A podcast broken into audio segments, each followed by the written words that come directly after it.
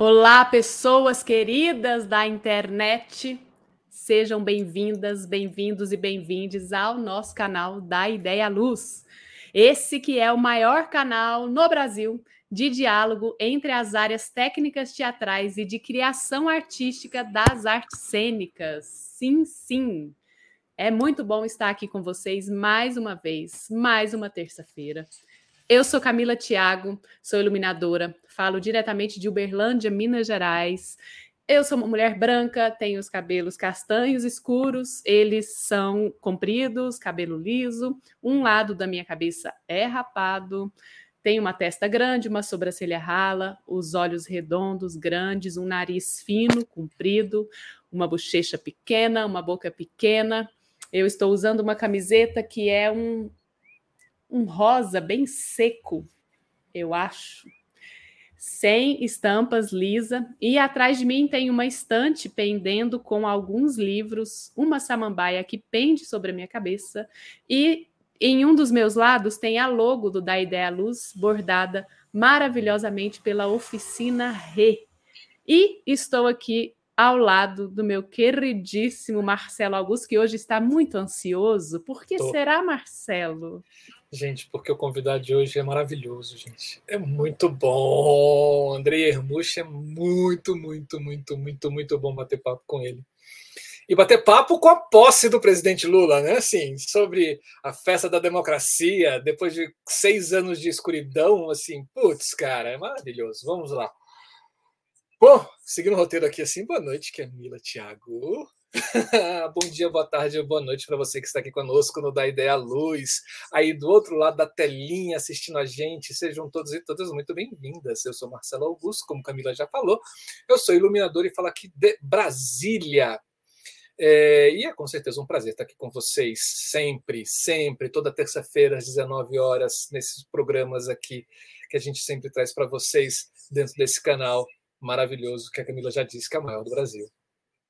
Gente, é, hoje a gente vai ter um programa chamado Criação. Para você que não, não conhece ainda da Ideia Luz, o programa Criação é assim: a gente traz uma pessoa para dentro do nosso canal e ele fala sobre o projeto, o processo de criação dele, sobre uma das linguagens das, dos bastidores das artes cênicas. E a pessoa vai falar para a gente desde o convite até a execução.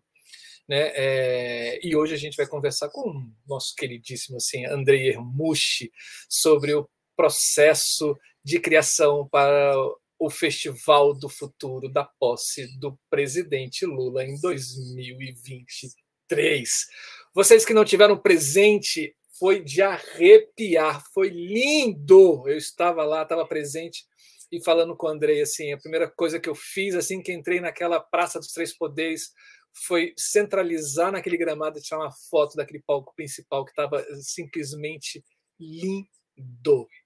Então fique com a gente, fica até o final, aproveita para você se inscrever no canal, acionar o sininho para ser avisado e toda vez que a gente postar ou entrar no ar aqui com coisas interessantíssimas, deixar seu joinha, seu joinha no vídeo e compartilhar o canal com seus amigos e amigas.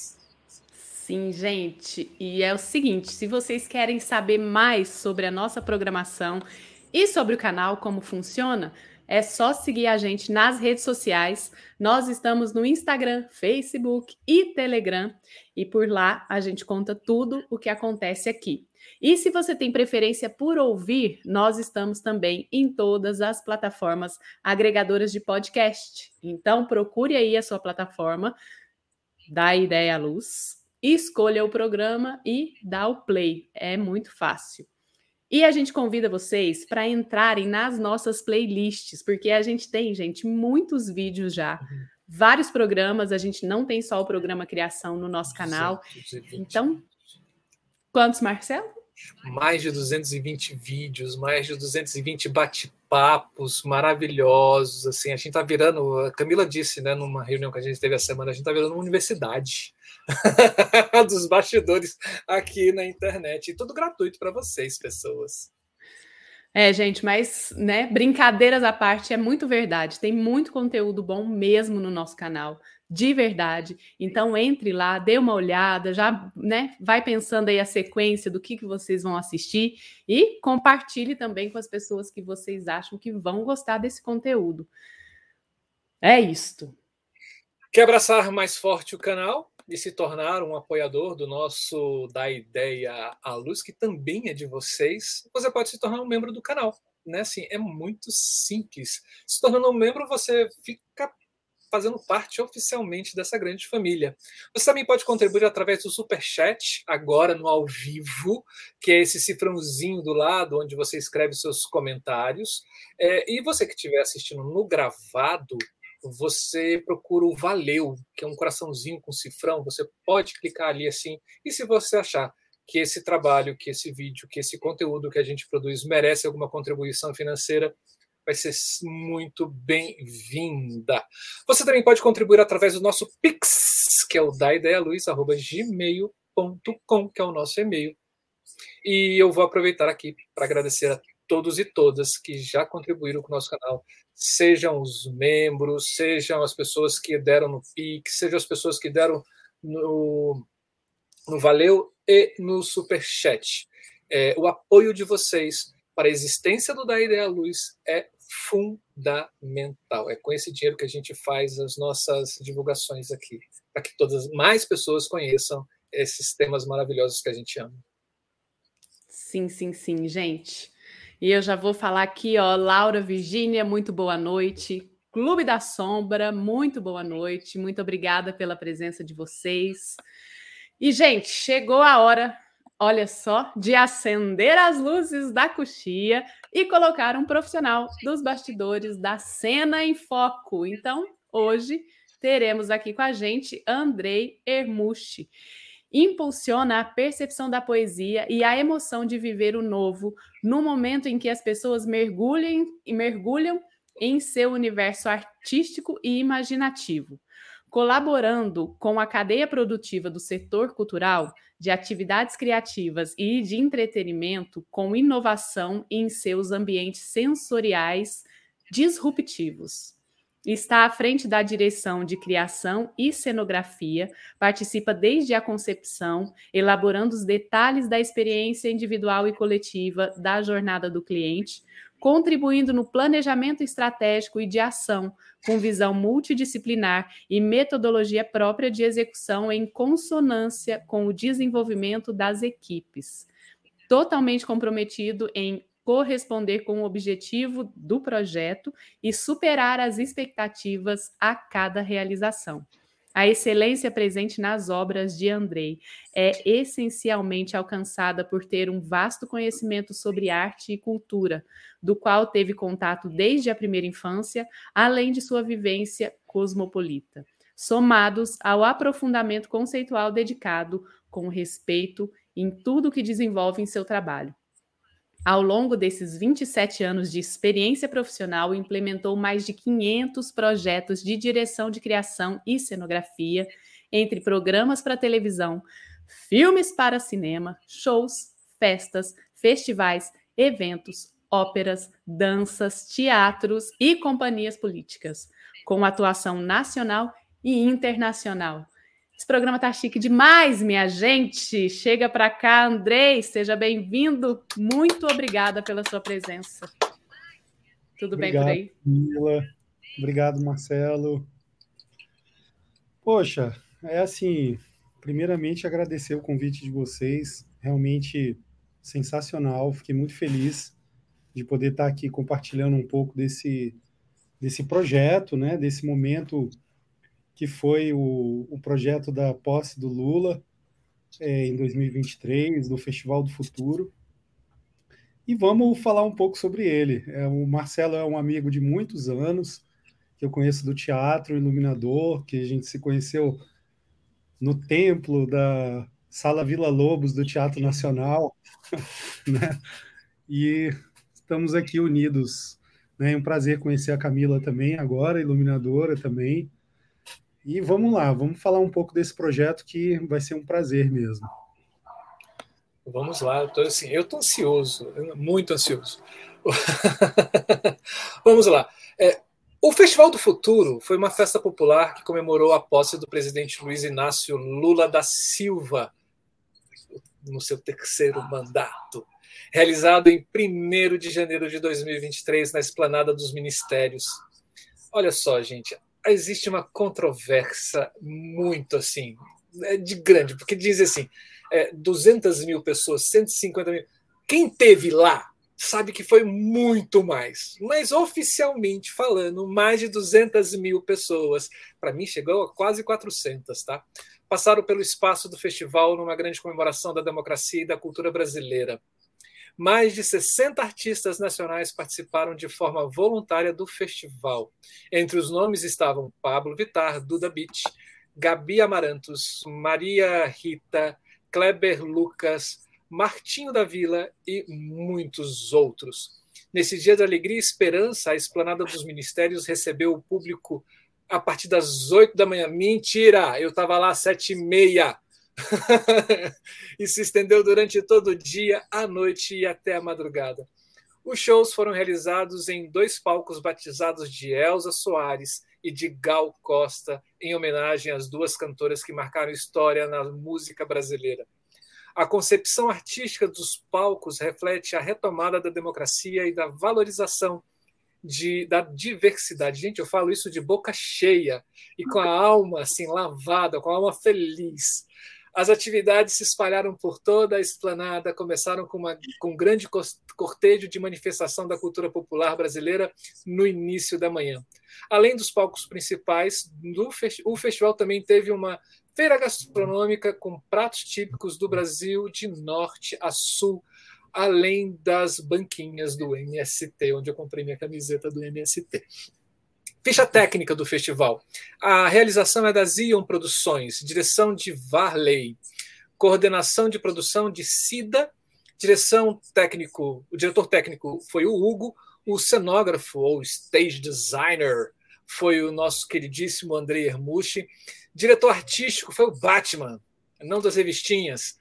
Equipe de conteúdo foi a Roberta, drones o Alex, iluminação de Césio Lima, que a gente também vai trazer aqui para esse canal quem sabe. Né? Uh, o som foi, foi cedido pela Mark System, uma empresa aqui de Brasília. A estrutura também de uma empresa aqui de Brasília, da Palco Locação. Produtores foi o Marquinhos, Christian, Pirelli, Sérgio, Mariana. Diretores de palco, Tai e o nosso queridíssimo Frango. Maravilha. Andrei Hermushi, cara, essa é a pergunta que eu quis fazer para você a partir do momento que eu vi você postando no seu Instagram as prévias desse festival, porque eu vi a sua alegria em fazer esse projeto. Me diga como é que foi fazer a concepção artística, a criação do stage designer para essa festa da cultura da cultura da democracia, né? Essa festa que comemorou ah, a posse do Lula.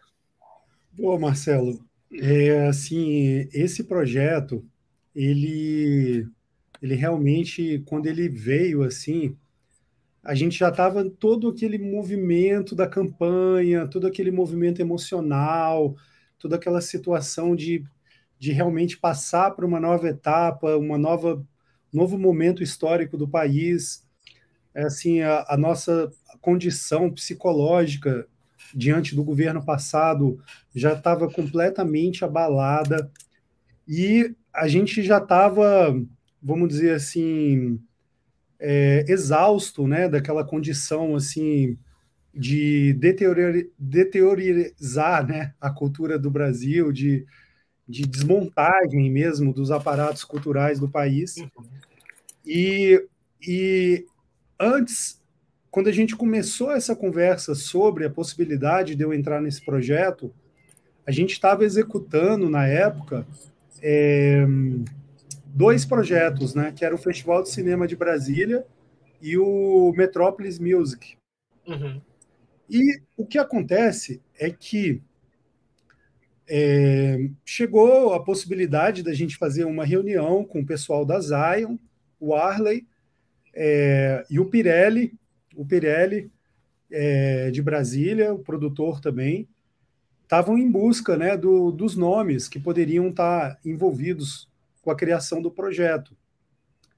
E eles fizeram uma primeira reunião comigo e com o Wilsinho, da Palco Locação, que a gente estava junto no projeto, nos dois projetos, né? Tanto do festival quanto do Metropolis Music, que era o show do Killers, né? Uhum. E a gente convidou o, o, toda a equipe da R Produções e da Zion para fazer uma visita, para conhecer um pouco de perto o nosso trabalho. Fazer uma visita no festival de cinema, fazer uma visita no Killers, para dar uma olhada no nosso, no nossa, na nossa entrega, né? Porque a gente não se conhecia, o pessoal, é, enfim, trilhou outros caminhos e, e aí os caminhos se encontraram nesse projeto. Então, é, o, o, o curioso foi que, poxa, a gente fez, acho que duas ou três reuniões para falar um pouco da nossa metodologia de trabalho, de criação, de como que a gente entende o processo criativo. Eu, desde o início, a conversa ela era uma conversa criativa. Isso era muito bom. Desde o nosso primeiro encontro com Arley, a conversa ela tendia para esse lado de de como que vai ser o processo criativo, como que a gente vai compartilhar ideias e, e vamos dar uma analisada no panorama de toda a situação. E aí a gente foi começar a avançar um pouco a tomada de decisão deles de que se eles iriam ou não fazer comigo, né, um projeto do, do palco. E assim, quando eles deram a, o retorno dizendo legal, a gente a gente fechou essa decisão de fazer com você. Nossa, eu fiquei muito feliz, porque é, o que tinha acontecido, né, foi realmente assim uma uma pô, mil coisas se passaram na cabeça, né? Mil coisas assim de de como que a gente vai conseguir corresponder com essa vitória, né? essa vitória do, do candidato, como que, que esse projeto ele poderia realmente se comunicar com tanta gente e com esse sentimento é, geral, né, de, sobretudo de todos os eleitores do Lula, que, que chega no seu terceiro mandato, que é uma coisa incrível no mundo, né, na história dos presidentes, das vitórias presidenciais do planeta, né? Então, assim, realmente é um, um acontecimento global. Foi caindo uma ficha aos poucos de que a vitória do Lula realmente era um, um acontecimento histórico para o Brasil, né?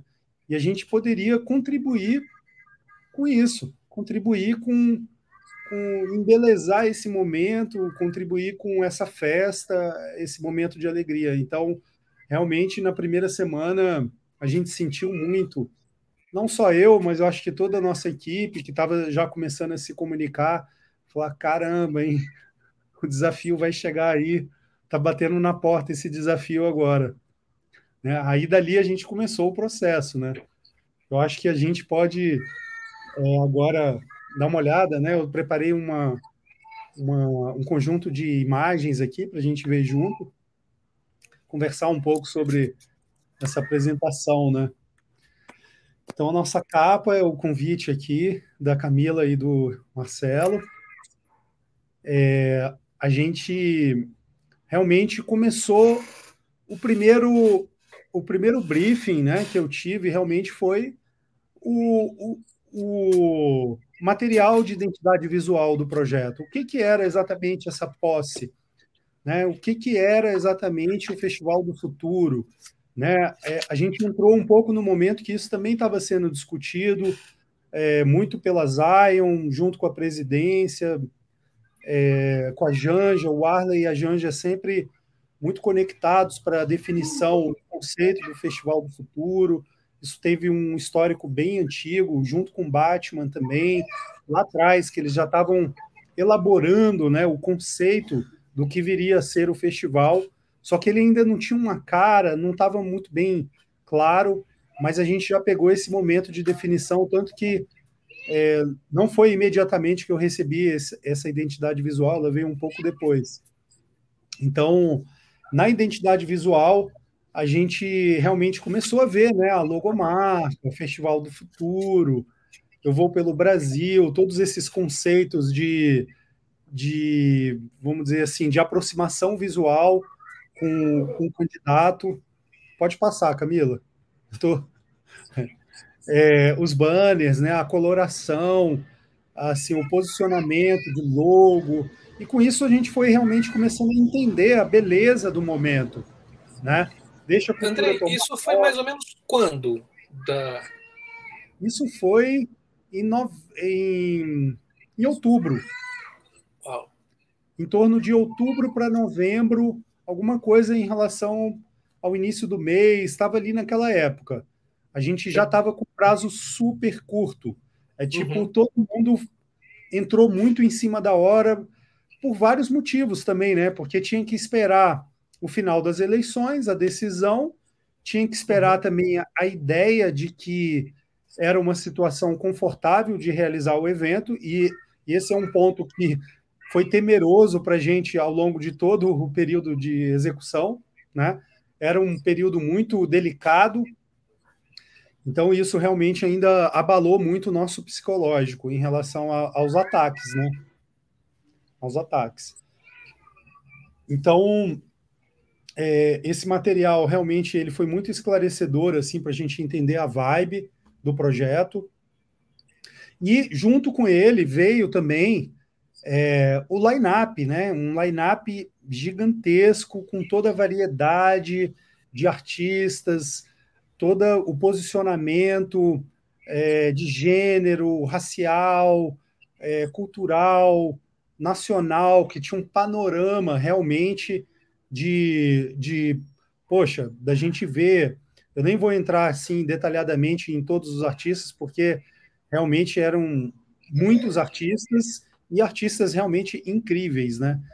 Então, a gente também teve que refletir muito sobre a, a linguagem visual que também correspondesse com a presença de todo esse essa conexão de linguagens, essa conexão de brasilidade que estava no projeto através da música de todos esses artistas e dos apresentadores do projeto. Isso também, vamos dizer, que consolidou para a gente um compromisso né, de, de se aprofundar, um compromisso de aprofundamento no projeto. Né? Então eu coloquei aqui uma também uma apresentação, né? Não precisa ler da Zion. A Zion foi realmente a, pessoa, a produtora que estava à frente de todo o projeto, é, através do Arley e da Gabriela, sócia dele. Eles, eles é são de São Paulo? São de São Paulo. Eu não conhecia eles, a gente se conheceu. E eles já estavam atendendo o PT, é, atendendo algumas ações relacionadas à campanha, eles participaram de toda a campanha do Lula. E foi uma coisa muito interessante que eu fiquei muito feliz de ver o fato de que a produtora da campanha continuou para fazer a posse, que é uma situação assim um pouco diferente, né? É, isso demonstra muito a conexão da vibe com o candidato, com Lula. Então, assim, é muito interessante porque é, eu ninguém sabia disso, eu até tive que comunicar, né, levantar o dedo e contar a história. Não sei nem se você sabe, Marcelo e Camila, mas eu fui diretor de arte é, da campanha da reeleição do Lula. É, trabalhei é, alguns anos atendendo o João Santana na Polis. Então a gente fez as, a campanha de eleição e reeleição da Dilma também. Eu tive um envolvimento muito intenso com, com a questão da, do marketing político, porém, esse meu histórico não tinha absolutamente nada a ver com a aproximação que eu tive para fazer o festival. E eu fiquei uhum. super feliz, porque eu sou fã absoluto do Lula, e eu pensei, cara, todas as vezes que eu participei de uma campanha presidencial, eu nunca vi assim a posse, a posse era uma outra um outro circuito de produção, e pela primeira vez na minha vida eu estava presente na posse. Então achei muito legal, porque é, realmente foi sentir um pouco desse sentimento da continuidade da vitória da eleição do candidato, né, que a gente viveu isso graças a muito muita batalha, três vezes, né, com Lula e duas vezes com a Dilma. Então, mas enfim, ninguém nem, nem sabia disso. Isso não, como as equipes eram completamente diferentes, é, a gente realmente entrou no projeto pelo portfólio mais da, da criação de palco, né? Então, é, a gente realmente tinha essa, essa introdução de ficha técnica, que já é também traz uma responsabilidade muito grande compartilhar a criação com profissionais como esses, né, como Batman, como Césio, é, poxa, como Alexis. Então, são um time de criativo muito muito bom, que eu acho que a Zion e o, o Arley teve a, a capacidade de reunir pessoas incríveis para desenvolver esse projeto e artistas incríveis para participar do projeto. Então, eles foram realmente esse hub de catalisar né, trilha sonora do Baiana System.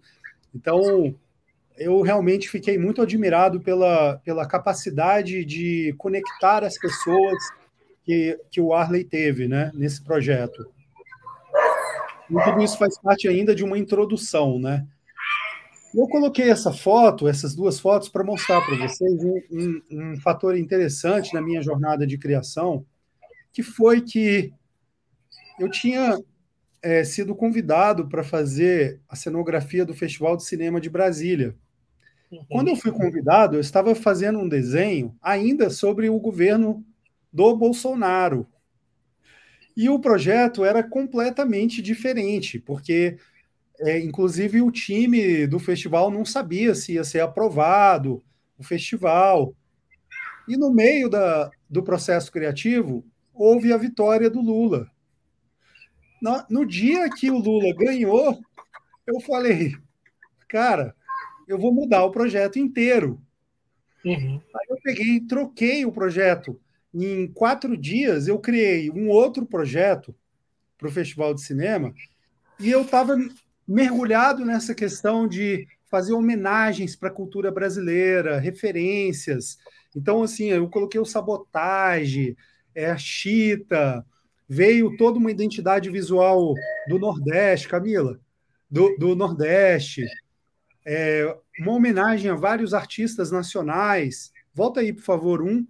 É, por exemplo, é, L8 Sica, a bandeira do Abidas Nascimento, que foi uma, uma coincidência incrível. Eu tinha usado essa bandeira no Festival de Cinema e ela já estava fazendo parte também de uma coletânea de referências do Batman para o, o, o Festival do Futuro, e eu já estava conectando, então já houve aquela sintonia de criação, de processo criativo, que eu estava mostrando mesma referência para o Arley. Então, assim, todo um, um, aparato de, de conceito, né? criando uma sinergia entre o time criativo.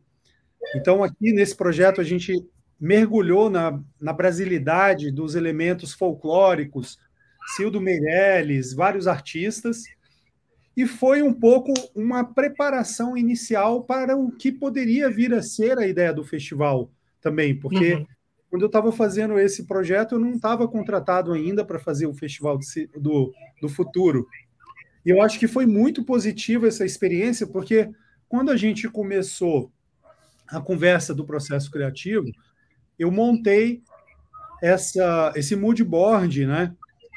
pensando, pô, a vitória do Lula é uma vitória do povo, ela é uma vitória da representação cultural de movimentos negros, de movimentos indígenas, de movimento LGBT, de gênero. Cara, tem tudo, tudo isso está envolvido, está em jogo, né, com a vitória dele, né? Então, eu coloquei esse moodboard na primeira apresentação, mostrando um pouco do grafite, Rubens Valentim, Abidas Nascimento, Glauber Rocha, que era um pouco esse panorama cultural né, da arte indígena, da, da geografia do Brasil, da bandeira LGBT, tudo isso junto. E esse conceito ele foi evoluindo é, a ponto de de, de eu começar a estabelecer alguns parâmetros, né, para essa, essa decisão do tipo é, da gente pensar qual vai ser o conteúdo dessa, desse stage design, né? Pensar alguns pilares assim sobre o conteúdo, a concepção, né? Da onde, da onde a gente vai partir para esse para esse olhar para o futuro, para essa para essa sugestão é, de nacionalidade que envolve é, toda a geografia brasileira, e daí começou a vir essa ideia de que, é, de que, por exemplo, aí eu dentro do conceito, né? Vamos mergulhar um pouco nesse conceito que seria assim. Eu vou começar, enfim, vou falar ele depois de, de, desse, dessa página, porque realmente houve esse essa lacuna no processo criativo, que foi, bem, estamos diante desse desafio e antes de começar o desenho, eu preciso entender o cronograma. Aí eu uhum. comecei a desenvolver um cronograma de implementação do palco, é, do backstage, do Festival do Futuro, para poder fazer um detalhamento de implementação antes até, de, junto com esse processo criativo, para entender a viabilidade da, da implementação e a gente ter uma execução, digamos que favorável ao ao cronograma, né? Uma criação que não não brigasse muito com a nossa situação de cronograma. Então, eu comecei a fazer muitos esboços de cronograma e bater isso com Arley, apresentar para o time, falar a nossa situação de deadlines de entrega, ela passa por aqui, por esse caminho. Isso foi essencial, tá? Isso, aí logo em seguida, após esses cronogramas, inclusive no cronograma tinha um Natal, tinha o Ano Novo. Então, assim, é uma montagem gigantesca num momento que não é nada propício para uma grande produção, que todo mundo para de trabalhar em dezembro. Eu já vivi várias situações que foram realmente muito complicadas no período do Ano Novo, então já estava um pouco preparado para as dificuldades que a gente ia viver para essa montagem, mas era a posse do Lula. Então, assim, a posse do Lula é diferente. Eu acho que ela cria um, um ânimo, né, um sentimento de pertencimento, de vitória em todos os brasileiros e, e esse engajamento ele foi fundamental para contaminar o time nesse processo de, de construção. E esse, essa imagem foi praticamente o primeiro esboço. Aí eu comecei rapidamente depois de desenhar um cronograma, a pensar uma, uma, uma maneira de, de, que esse projeto pudesse se comunicar com a arquitetura de Brasília. Como que a gente ia implementar um palco é, que, que, que estaria na esplanada, que é a capital do Brasil, desenhada pelo Oscar Niemeyer, com todo o modernismo brasileiro, como é que seria essa presença desse palco? Né? Eu me fiz várias perguntas sobre isso. E, e uma das coisas que, que me tocou muito foi o respeito pela paisagem, pela paisagem do contexto, de uma maneira diferente, porque a gente já fez vários eventos aí, inclusive, pô, aniversário de Brasília eu fiz três vezes na Esplanada, a gente fez um palco lindo em 2008 que homenageou a Catedral de Brasília nos 48 anos, a gente fez outros palcos na esplanada, mas aí eu já tive um pouco esse aprendizado de que de que poderia ser um pouco mais harmônico, talvez assim esse minimalismo, esse futurismo da arquitetura que já era muito audacioso, né, para a inauguração da cidade, poderia estar no design do palco também. E essa imagem ela foi realmente esse essa ideia de que o palco ele poderia estar brotando do chão, de que o futuro seria uma, uma seta apontando para o céu e de que a bandeira ela estaria renascendo e ressurgindo na paisagem é, de Brasília como uma nova esperança, né? Um momento porque era o festival do futuro e olhar para o futuro é olhar para cima e não só olhar para cima é apontar para cima. É, é tipo uhum. o infinito. E, e a ideia seria realmente trazer, cara, então, qual seria a escala disso, né? A escala de uma seta gigante, de uma coisa que, que a gente viu ao longo de todo o governo passado, essa apropriação da bandeira, todo esse domínio né, dessa, desse discurso, é, desse falso discurso de patriotismo, de que nós somos patriotas e a bandeira, e aquilo estava incomodando muito a gente, não só porque a gente não apoiava o outro governo, porque a gente é brasileiro e a bandeira é de todo mundo, né? E, e esse sentimento de que, opa, peraí, já tinha até uma conversa rolando de que a bandeira do Lula seria vermelha, né? De que a bandeira, né? Aqueles, aqueles, aqueles mitos, aqueles fake news, apava, de apavorados, né? Da, da, do governo passado. E a gente realmente começou a reforçar isso e pensando, cara, o palco ele tem que ser verde e amarelo, né? Ele tem que ser verde e amarelo, porque inclusive isso, como eu já tinha visto na identidade visual, toda uma força de verde e amarelo junto com vermelho, aí eu pensei, cara, então vamos seguir. Eu fiz alguns testes, por exemplo, da composição do azul com amarelo, do amarelo com vermelho, do azul com o verde e o amarelo.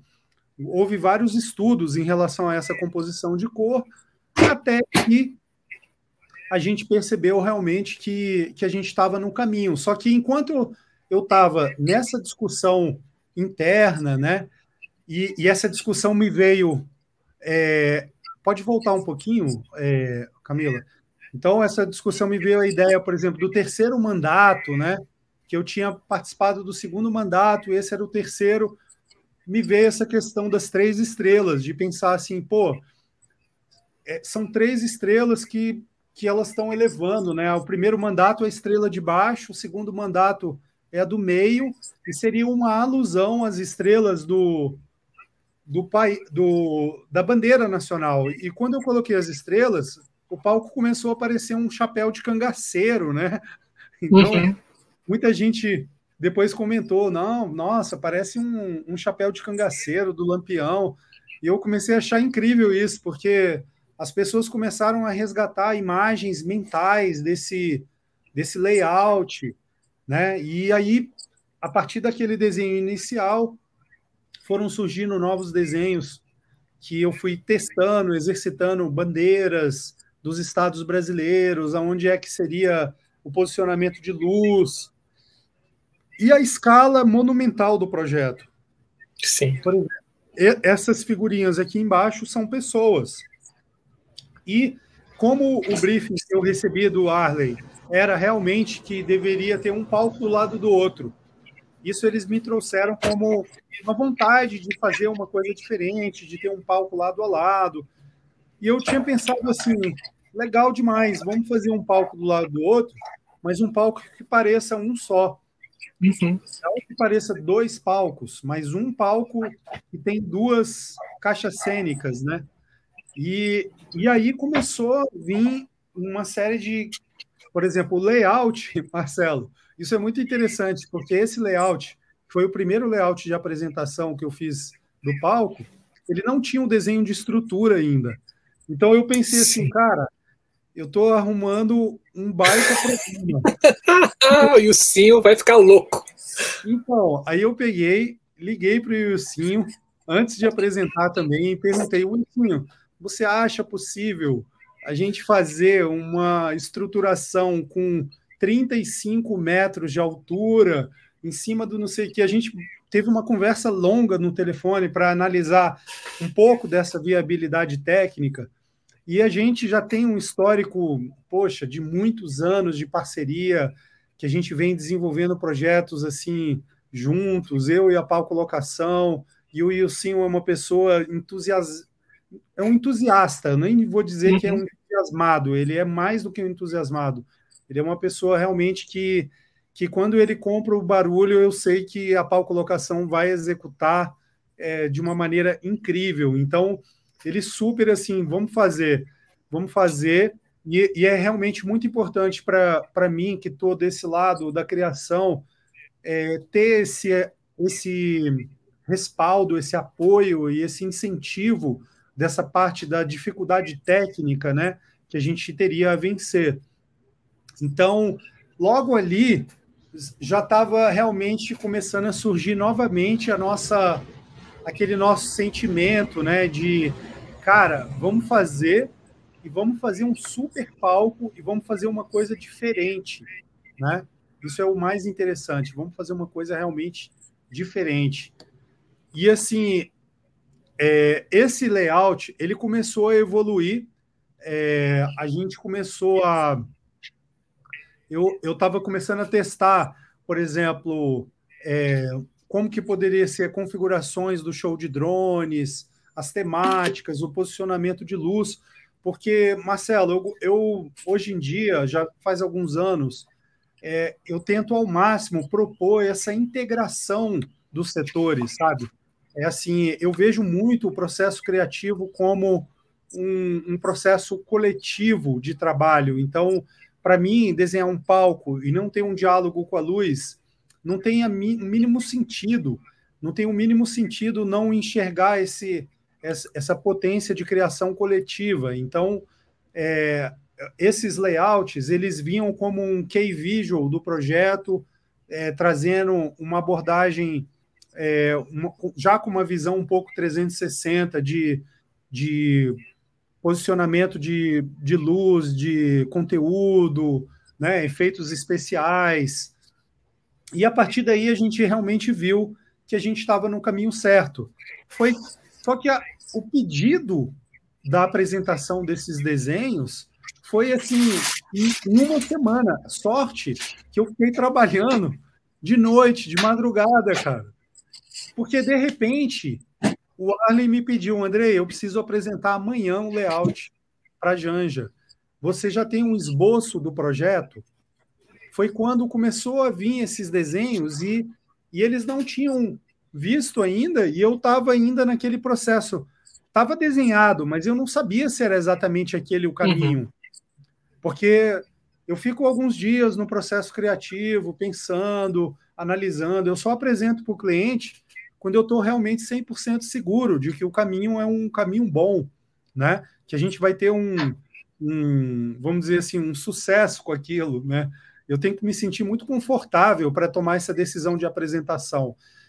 Só que eles me pegaram super de surpresa. Eu falei: ah, vamos nessa, vamos nessa, vamos com tudo. E aí a gente começou. Aí eu mandei todos esses projetos, e em questão de dois dias, a gente já estava em cima do projeto técnico, eu comecei a desenhar possibilidades de montagem e levei é, essa conversa com essa imagem aí para pau colocação, para a gente entender a estrutura de como é que seria. Então a gente começou a levar esse papo é, mais adiante com os técnicos da pau, com o Marcelo, é, todo mundo começou a se envolver, o Bruno, o Barba, é, o Guilherme, o Fiori, todo o time incrível da Pau Colocação que começou a se envolver, o Marco, para a gente poder definir qual seria o caminho de cronograma de montagem, de solução técnica, né?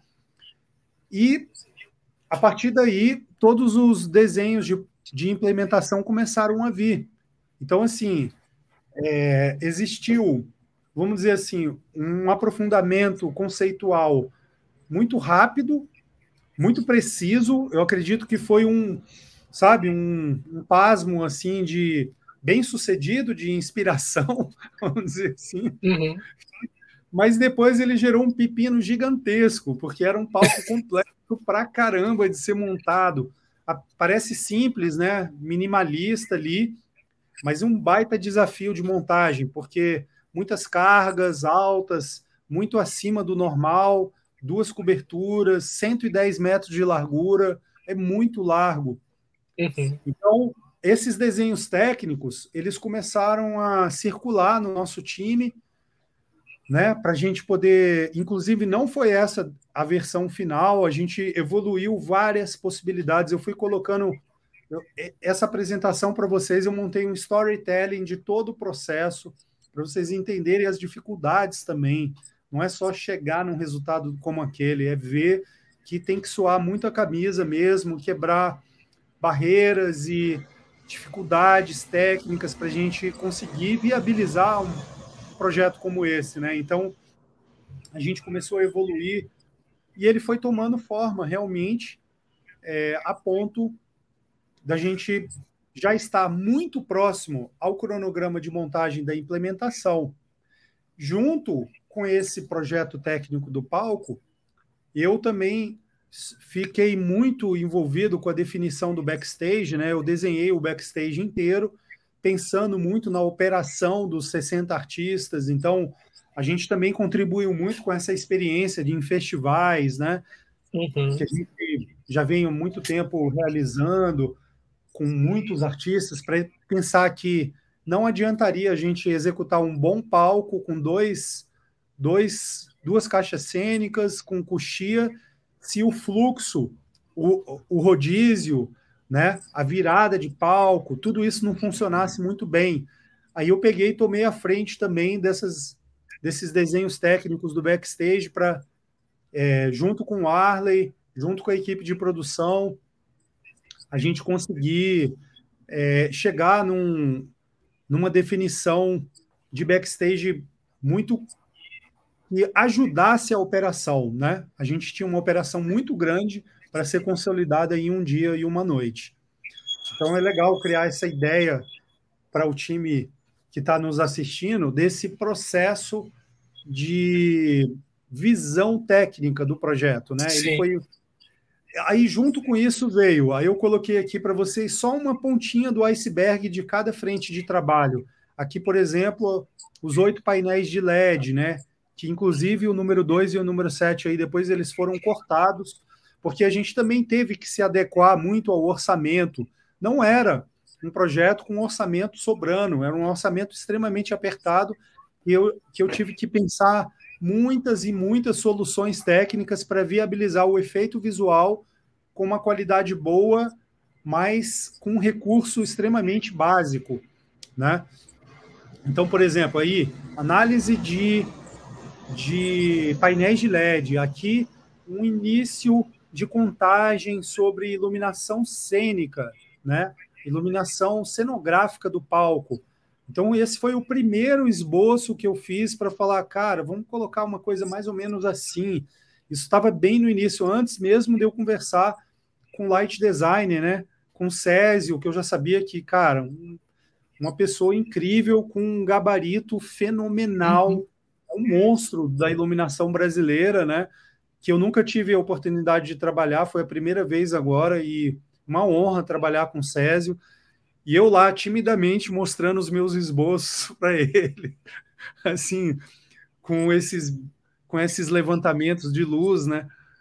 E também a parte das três estrelas, a...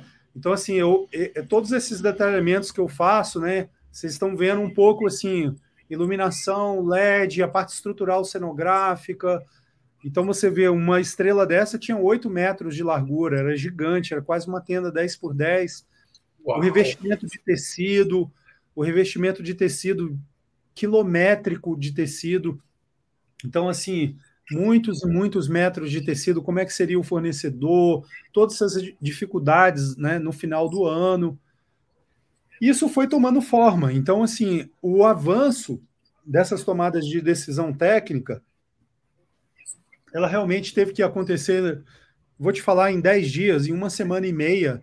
Então, assim, foi um furacão esse projeto. Esse projeto entrou, ele teve que ser criado, ele teve que ser desenhado, ele teve que chegar numa conclusão de definição, uma, toma, uma tomada de decisão, senão não ia dar tempo de começar a construir, uma, uma liberação do espaço, para a gente começar a obra de fato. É, a gente começou, é, então, a desenvolver as plantas para as RTs da palco-locação. Aí a gente começou a pulverizar essa plataforma. Eu comecei a chamar realmente esse palco de uma plataforma de criação, porque ele realmente foi uma base de criação imensa para todo o time. E aí estava a pau colocação inicialmente. Aí começou a sair dos meus rabiscos e começaram a vir o, o plano de luz da LPL, que eu fiquei chocado quando eu vi. Eu falei, cara, É a primeira vez que eu estou vendo é, confortavelmente uma iluminação cenográfica ser preenchida com tanta, sabe, com tanto equipamento de altíssimo nível. Uhum. Eu, eu, mesmo nem estava acreditando, porque a gente não está tão acostumado, né, com, com esse capricho assim. É, realmente no layout tinha aquele outline que o, que o Césio poderia mudar a hora que ele quisesse, mas ele falou: não, vamos nessa. Ficou muito legal isso, foi, foi apoiado por ele e eu achei incrível ele ele curtir essa ideia de ter colocado esse perímetro de movie lights, né? Então veio começaram a vir todas as plantas de luz. O Batman que já estava num envolvimento super profundo com o conceito do festival, ele já estava desenvolvendo vários exercícios de imagem, de conteúdo, de, cara, um time incrível do Batman, de. de pô, tem a Roberta, tem. Assim, eu vou te dizer que umas seis cabeças criativas fora de série nesse time, todo mundo muito envolvido, porque eles também tinham o desafio da projeção do Congresso. Então, uhum. assim, era o conteúdo do palco, era a linguagem artística da comunicação com, com o, o time code, é, da sequência das bandas, toda essa narrativa que, quando a gente começou a discutir, veio por todos os lados esse processo criativo dentro do palco. Então, assim, parece que caiu como uma luva para todas as ideias do Batman. E o Batman também é um profissional incrível que eu não conhecia, a gente se conheceu no festival e foi assim uma sinergia gigantesca de linguagem, de comunicação, da sabe dessa vontade da gente estar ali fazendo aquilo, foi muito parecido a nossa vontade de engajamento com o projeto. E a partir daí a parte técnica começou a evoluir. E eu estou montando esse panorama para vocês, porque esses desenhos eles antecipam dificuldades técnicas, tá? Uhum. Isso sempre, tudo isso que vocês viram, a gente estava fazendo antes da montagem. Isso tudo aconteceu muito rápido. Então, assim, vai ser assim. Então, vamos definir o processo de montagem. O LED vai estar tá instalado atrás da estrela. O tecido vai ser montado assim, assado, a fixação. Então, tudo começou a ser planificado, né, detalhado em desenhos até que a gente conseguiu começar a amadurecer um projeto que já teve uma visão um pouco mais. Esses são os primeiros rascunhos, né? Até então, Marcelo, o palco não estava divulgado ainda para mídia, tá? A gente está uhum. falando isso, ainda o festival ainda estava mantendo como sigilo é, essa essa divulgação. O festival estava anunciando aos poucos, né? Aí o que que começou a acontecer. Repara aqui nesse slide que já existe um cercamento de proteção, porque exatamente nessa época que a gente já estava finalizando o planejamento da pista, né? Vamos dizer a pista, né? Onde tem os, as torres de delay, é, os banheiros, é onde é, quando a gente estava finalizando esse planejamento, houve aquele primeiro atentado perto do estádio que queimaram os carros. E foi quando eu cheguei é, em Brasília para começar a montagem do Festival do Futuro e eu fui para um hotel que estava tendo esse ataque no dia seguinte que eu cheguei em Brasília. Nossa. Então você vê, eu saí de São Paulo, fui para Brasília para montar o palco e no dia seguinte eu tive que sair do hotel e dormir em outro lugar porque o meu carro estava parado embaixo do hotel onde eles estavam queimando os carros. Caracas. Então, cara, assim, vou te falar, foi, foi punk. Foi punk, porque o que, que aconteceu? É, eu estava em dois projetos, finalizando um projeto em dezembro em Brasília, e nessa noite, curiosamente, eu estava dentro do estádio. Estava desenvolvendo uhum. um projeto dentro do estádio. E o estádio estava cercado pelos manifestantes. E eu passei a noite inteira ouvindo os helicópteros, eles eles estavam subindo para o estádio. Chegou uma hora que eu fiquei tão tenso. Manifestante falei... não, né? Assim, vamos, vamos, dar, vamos dar nome, né? Isso. terrorista é, mesmo ali, né? Terroristas, exatamente. Os terroristas que estavam acampados lá, que foram fazer.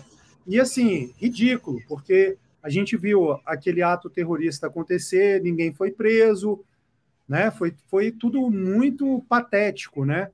Do ponto de vista da segurança pública, uhum. que foi totalmente conivente, e a gente estava muito abalado. E eu pensei assim, cara, eu não vou ficar no estádio que eles podem invadir o estádio. Eu peguei e saí do estádio. Eu dei uma volta na Asa Norte inteira e fui dormir num outro local, porque eu sabia que eles tinham queimado os carros no hotel e eu não poderia voltar para o hotel. Então você imagina o clima que a gente começou Sim. a montagem. Então o que, que aconteceu? Depois dessa definição, a gente cercou a área. Então essa área, porque eu pedi para colocar esse cercamento um pouco mais para frente, porque o palco era muito grande e a gente precisava andar na frente do palco para ter o ponto de vista macro da, da bandeira.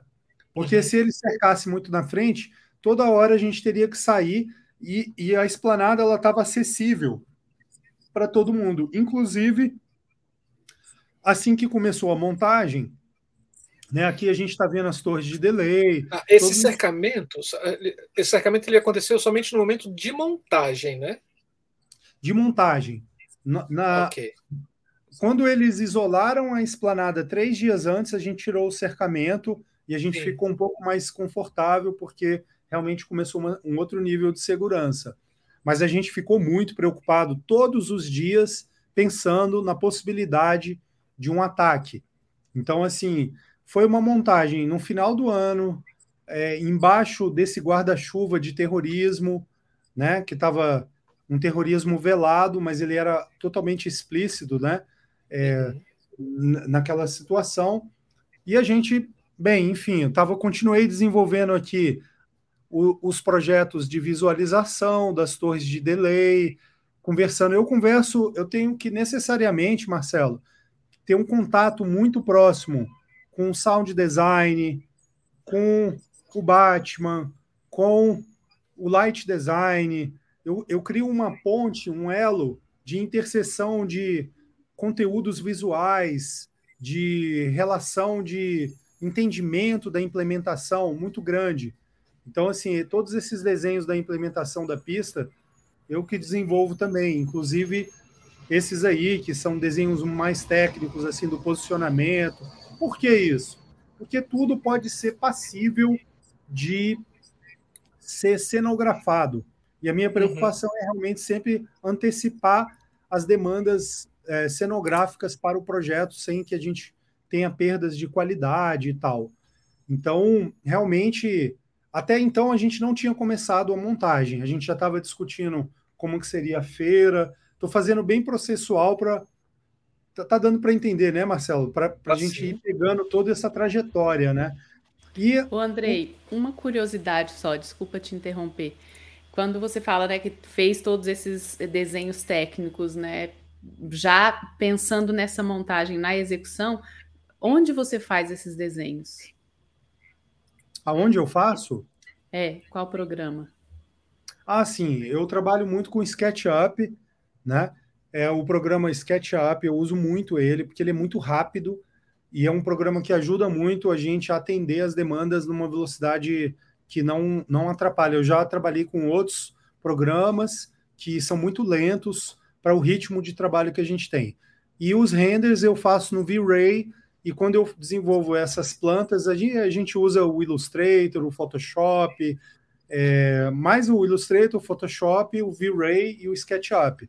Eu, eu quase não uso o AutoCAD, muito pouco, porque o meu trabalho é muito de criação dentro da volumetria do projeto, né?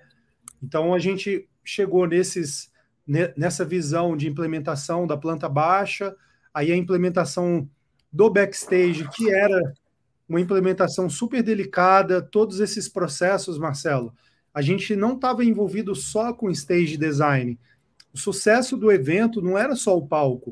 O sucesso do evento era o funcionamento do backstage, funcionamento da esplanada. E a esplanada tem uma gestão do GDF a segurança do, do festival ela é do governo federal. Então, assim, a gente tem a inteligência do governo federal envolvida, a gente tem a Polícia Federal envolvida, cara, você imagina o tanto de interfaces, né, de diálogo que a gente tem que criar para aprovação, para funcionamento, para atender essas demandas. Então, eu estava diariamente envolvido nesses mapas de montagem. Diariamente a gente corrigia eles. Então, isso aí é um mapa da esplanada que a gente desenhava o percurso do candidato. Cara, o festival ele acontece no meio de uma cerimônia, uma cerimônia, vou dizer, é, totalmente institucionalizada, né? Totalmente dentro dos padrões do governo, que é a posse do presidente. Uhum. E o festival é um projeto cultural no mesmo dia, no mesmo lugar. Então, para muita gente, isso era conflitante, né? Como que vocês vão fazer um show gigante no dia da posse? Como é que a gente vai cercar isso, abrir aquilo? E segurança. segurança pública, iluminação, tudo isso. Uhum. Então, você imagina o esforço né, que o Arley, à frente do projeto, e todo o nosso time técnico teve para vencer essa dificuldade, né, para realizar o festival. Então, o festival ele era muito grande, né? E aí eu coloquei essa imagem porque quando a gente é, começou a montagem, já estava assim muito perto de anunciar o da Janja anunciar como que seria o palco. E dois dias antes, é uma história super engraçada, assim, dois dias antes, eu, caramba, cara, eu atolado aqui de obrigação, tô fazendo isso aqui a mil por hora, eu não, não tô com tempo nem de respirar, sabe? É tipo assim, cuidando da infraestrutura, do cronograma, organizando todo o detalhamento técnico. E era para apresentar tipo amanhã, depois de amanhã. Aí, de repente, liga um amigo meu, o Maurício, que tem um escritório de arquitetura. Eu andando na grama, eu nunca vou esquecer isso. Eu andando na grama, olhando para o palco, de repente ele me liga e fala assim, que é um, um super profissional de arquiteto, e ele me ligou falando assim, Andrei, está precisando de alguma ajuda? Porra, Pronto. Como assim? Peraí, Maurício, me explica melhor isso aí. Não, cara, é o seguinte, eu, cara, eu sou eternamente grato pelo Lula, eu estudei em universidade pública, eu morei em, em universidade pública, eu sou, cara, eu respeito para caramba o seu trabalho, eu sei que você está fazendo o que há de melhor aí que você pode fazer, você vai fazer, e eu quero te ajudar, cara. O que, que você está precisando? Aí eu peguei e falei assim, cara, sério, eu estou precisando, cara, eu tenho que apresentar esse projeto depois de amanhã, cara. Assim, eu preciso fazer um render, um render para tipo assim, oficial, né? Uma imagem oficial para ela ser divulgada. Como é que a gente pode fazer isso? Ele falou, cara, tem que te apresentar o Júlio, Júlio é um parceiro meu que mora, é, acho que é em Teófilo Otoni, ele está em Minas Gerais, estudou com meu, meu parceiro de arquitetura de Ouro Preto.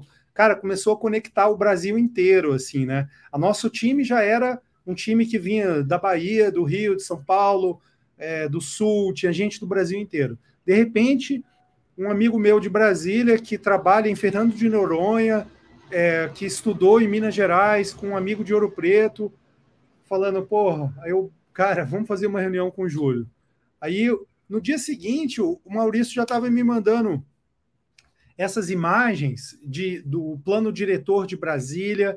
Eu mandei o, o 3D para o Júlio, e o Júlio é um cara, assim, genial. Ele é muito rápido, ele tem uma empresa de ilustração, a OG, OG Ilustrações, lá de Minas, mas com uma capacidade técnica que eu colocaria lado a lado dos melhores renders do país, entendeu? E, e o Júlio pegou a minha plataforma de desenho, já, já tinha um 3D, já tinha a volumetria, era esse 3D que vocês estão vendo aqui. Isso daí que vocês estão vendo é um teste. É tipo assim, ele começou a testar o efeito do, do, do sol, Tipo, em dois dias ele começou a fazer isso. Eu falei, Júlio, não estou acreditando, cara. E aí ele começou, a gente começou, ele, André, é isso? E eles assim, cara, super assim, a gente é sua equipe. Que, o que, que você precisa? Vai comentando. A gente não é muito da área de palco, a gente. Cara, os caras fazem desenhos de edifício, né? Uau. E aí eles começaram assim, tipo, a me solicitar muita atenção para a gente ir afinando e entendendo qual que seria o caminho do render. E a gente foi fazendo um trabalho processual até ele começar a ganhar mais realismo, mais atmosfera, e eu comentando com o Júlio, com o Maurício, e o Júlio começou a tomar a frente, e eles no meio de várias dificuldades pessoais que estavam acontecendo no final do ano, cara, muita coisa aconteceu com eles, assim, de verdade, e eles, assim, Andrei, a gente vai terminar, tipo, a gente vai terminar. Eu cara, inacreditável. Parece assim, é isso, Marcelo, que eu falo, que esse projeto, ele foi carregado de tanta emoção, cara, do início ao fim, entendeu? Todo esse processo foi assim, com expectativa, assim, a corda no pescoço, a gente suava, cara, de, de, de ansiedade. E aí o Júlio começou a me mandar, e eles trabalhando de dia, de noite, a gente aperfeiçoando, e a Janja começou a pedir o, as imagens, e a gente, isso é teste, tá? Isso aqui não era as imagens que a gente mandou para a Janja, é teste. E aí é, a gente chegou nessa imagem. Essa foi a primeira imagem, vamos dizer assim, oficial. Depois eu até peguei ela, fiz um Photoshop nela, coloquei alguns refletores, algumas alguns pontos que eram mais tranquilos da gente executar. E depois, é, é, não, não satisfeitos, né? A gente começou a, a, a pensar um vídeo. O Júlio ainda ofereceu a ideia é, da gente executar um vídeo de apresentação, que é esse aí, ele está aí, né? Esse aqui, ó. Esse é um vídeo, Camila. Ah, não, desculpa. Antes do vídeo, volta aí um pouquinho, vê se o vídeo é esse frame anterior. Não. Ah, não, tá certo. O que, que aconteceu? Deixa... É, o vídeo ah, vai vir ainda. Tá, porque a gente Oi? tem uma pergunta. Porque é, é, antes que a gente perca aqui, assim, tem uma pergunta antes que você dá da sequência, que é da Luana Borges. Ela pergunta assim: Oi, Andrei, muito bom o seu trabalho. Eu também concordo, Luana.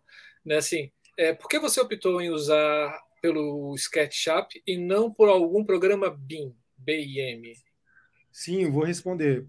É por, pelo seguinte, Luana, porque eu não sou arquiteto, eu não, eu não uso a linguagem BIM. Então, assim, é, eu, eu, eu entendo a, o nível de profundidade que ela traz é muito mais rápido, mas ela não é uma linguagem usualmente aplicada na cenografia né, de eventos, de, de criação, ela, ela já é um nível mais, vou dizer assim, de aplicação mais predial, né, de, de situações de urbanismo, e também pelo fato de eu não saber usar essa linguagem. Então, o que, que acontece? A gente foi no SketchUp e o Júlio foi trabalhando nesse contexto. Paralelamente, como a gente já estava aplicando conteúdos nas telas, aí pode passar, Camila gente, o Batman enviou um primeiro exercício que ele tinha feito de bandeiras do Brasil, e essa foi a primeira imagem que a gente fez. É, pode dar o play, é um vídeo que realmente a gente consegue ver o comportamento visual do palco.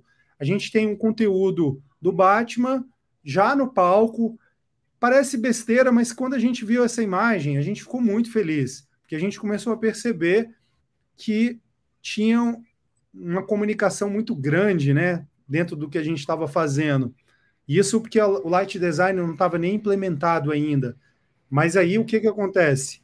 A, agora, esse foi o vídeo, então, que a gente terminou na noite, na, exatamente na noite, limite, no último dia, que a gente tinha que enviar o material para a Janja. Aí a gente chegou, o Júlio pegou e me, me mandou esse vídeo que ele editou.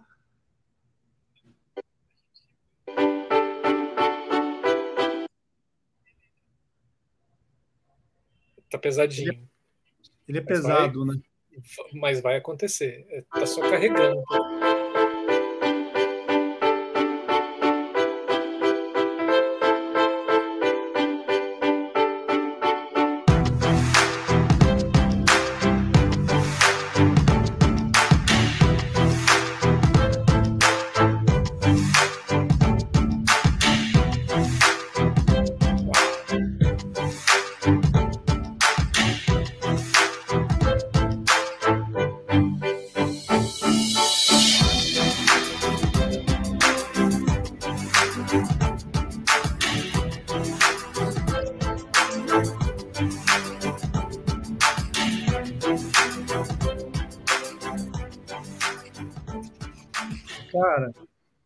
Incrível. Foi assim emocionante quando a gente viu esse vídeo, porque esse vídeo ele estava à altura do projeto. Vamos dizer que uhum. no cronograma seria impossível a gente desenvolver isso, tipo, pô, imagina, a gente não consegue um bom resultado sozinho, né? E eu acho que o maior exemplo disso foi a participação do Júlio, que é assim, foi, foi essencial, foi essencial para o nosso, nosso projeto.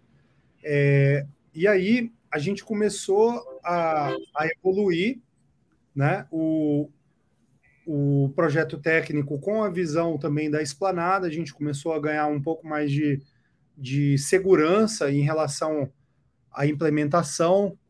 E essa imagem, por exemplo, ela mostra que no dia seguinte é, da apresentação, todos os veículos de comunicação do Brasil estavam expondo o desenho. Então, assim, foi, foi absurdo o impacto que essas imagens contribuíram para o entendimento do projeto, né? Eu peguei, assim, alguns alguns frames, né? No dia até fiquei bem surpreso, porque foi muitos e muitos canais é, que começaram a divulgar aquela imagem, a imagem do palco, ela foi muito é, divulgada, né? E aí, Marcelo e Camila, a gente começa a construção, né? E aí eu vou mostrar aqui para vocês algumas imagens, né? Do tanto que estava chovendo muito. Sim. Aí a gente começou a enfrentar um novo problema. E não era chuva pequena, não, era chuva forte, né? Era temporal. E a nossa área de trabalho começou a virar uma lama. Vários caminhões começaram a atolar. É, assim, a frente do palco começou a virar uma pista de off-road, na verdade. Assim, nessa fase aqui ainda estava tranquilo, mas daí para frente foi só piorando. E isso daí agravava muito, porque na hora da chuva tinha que parar de montar, os caminhões atolavam. Então vou dizer para vocês que foi muitas dificuldades, entendeu? Dificuldades técnicas assim, e eu gosto muito de acompanhar a implementação por, por porque eu sei que um projeto desse tamanho ele exige é, adequações em cima da hora. E aí eu já estava presente o mês inteiro de montagem.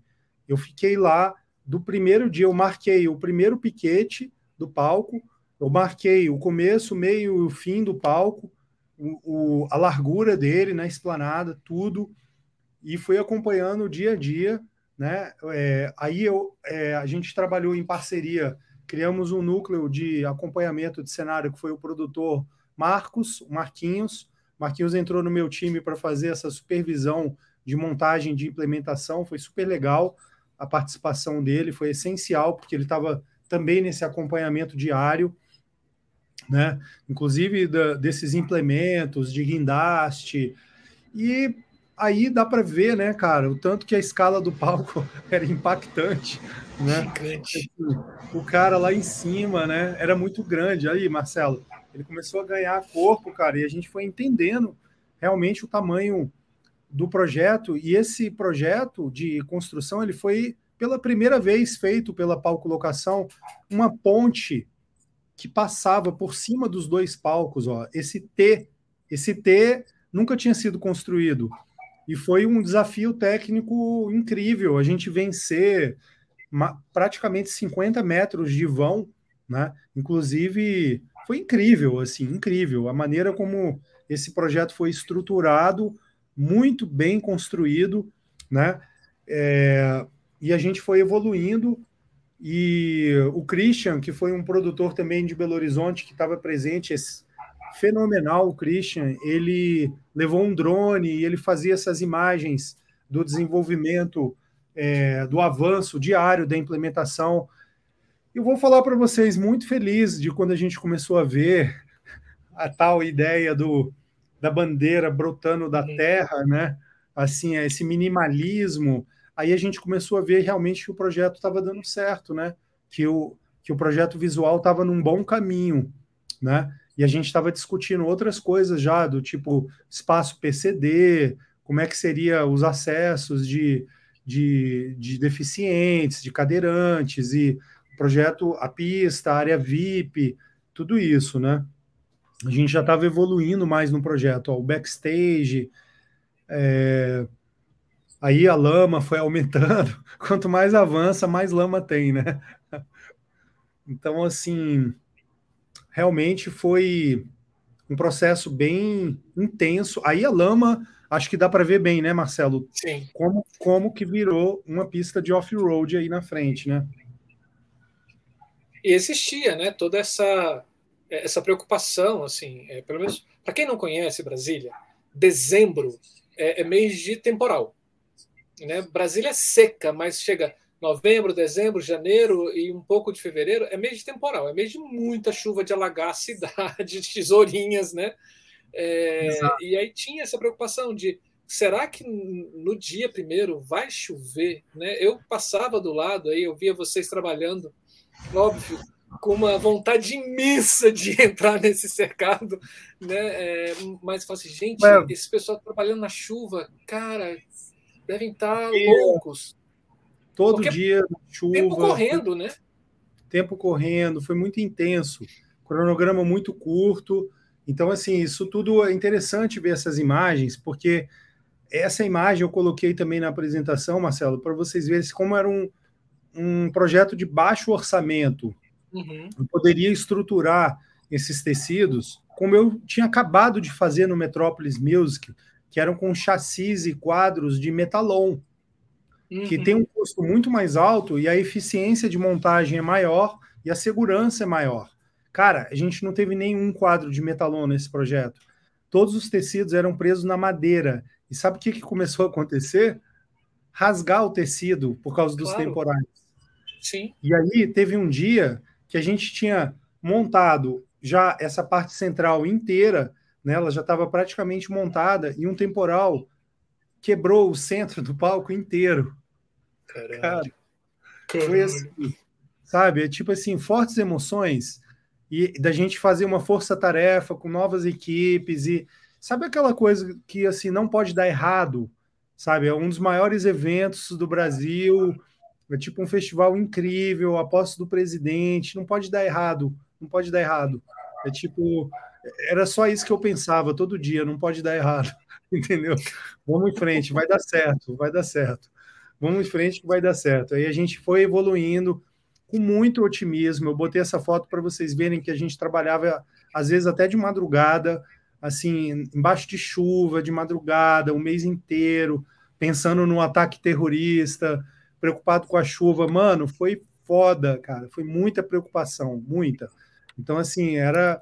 Era todo dia era acordar e falar, cara, que bom, correu tudo bem hoje, sabe? Então isso foi um foi muito intenso para gente que estava ali no, no dia a dia da palco locação, a galera toda a produção, a Cida, é, a produção do Rio, todo mundo estava nesse clima, sabe? E, e aí o palco foi avançando, cara. Olha ali, ó, a parte do, do atoleiro. Dá para ver bem nessa, nessa, foto de drone. Cara, esse atoleiro atolou máquinas que a gente precisava usar, que custavam dois mil reais a diária. E, e, e ela parava, tipo uma Gine, que é um guindaste de montagem, ela parava assim oito horas, que a gente não conseguia tirar o carro do atoleiro, cara. Era assim, era desesperador, de verdade. E aí a gente teve uma. Cara, a gente teve uma ajudinha do cara lá de cima, sabe? Só pode, porque eu vou te falar, não é inexplicável é, tanta coisa contra e o, e o festival ficando de pé, cara. Era, era milagroso, entendeu?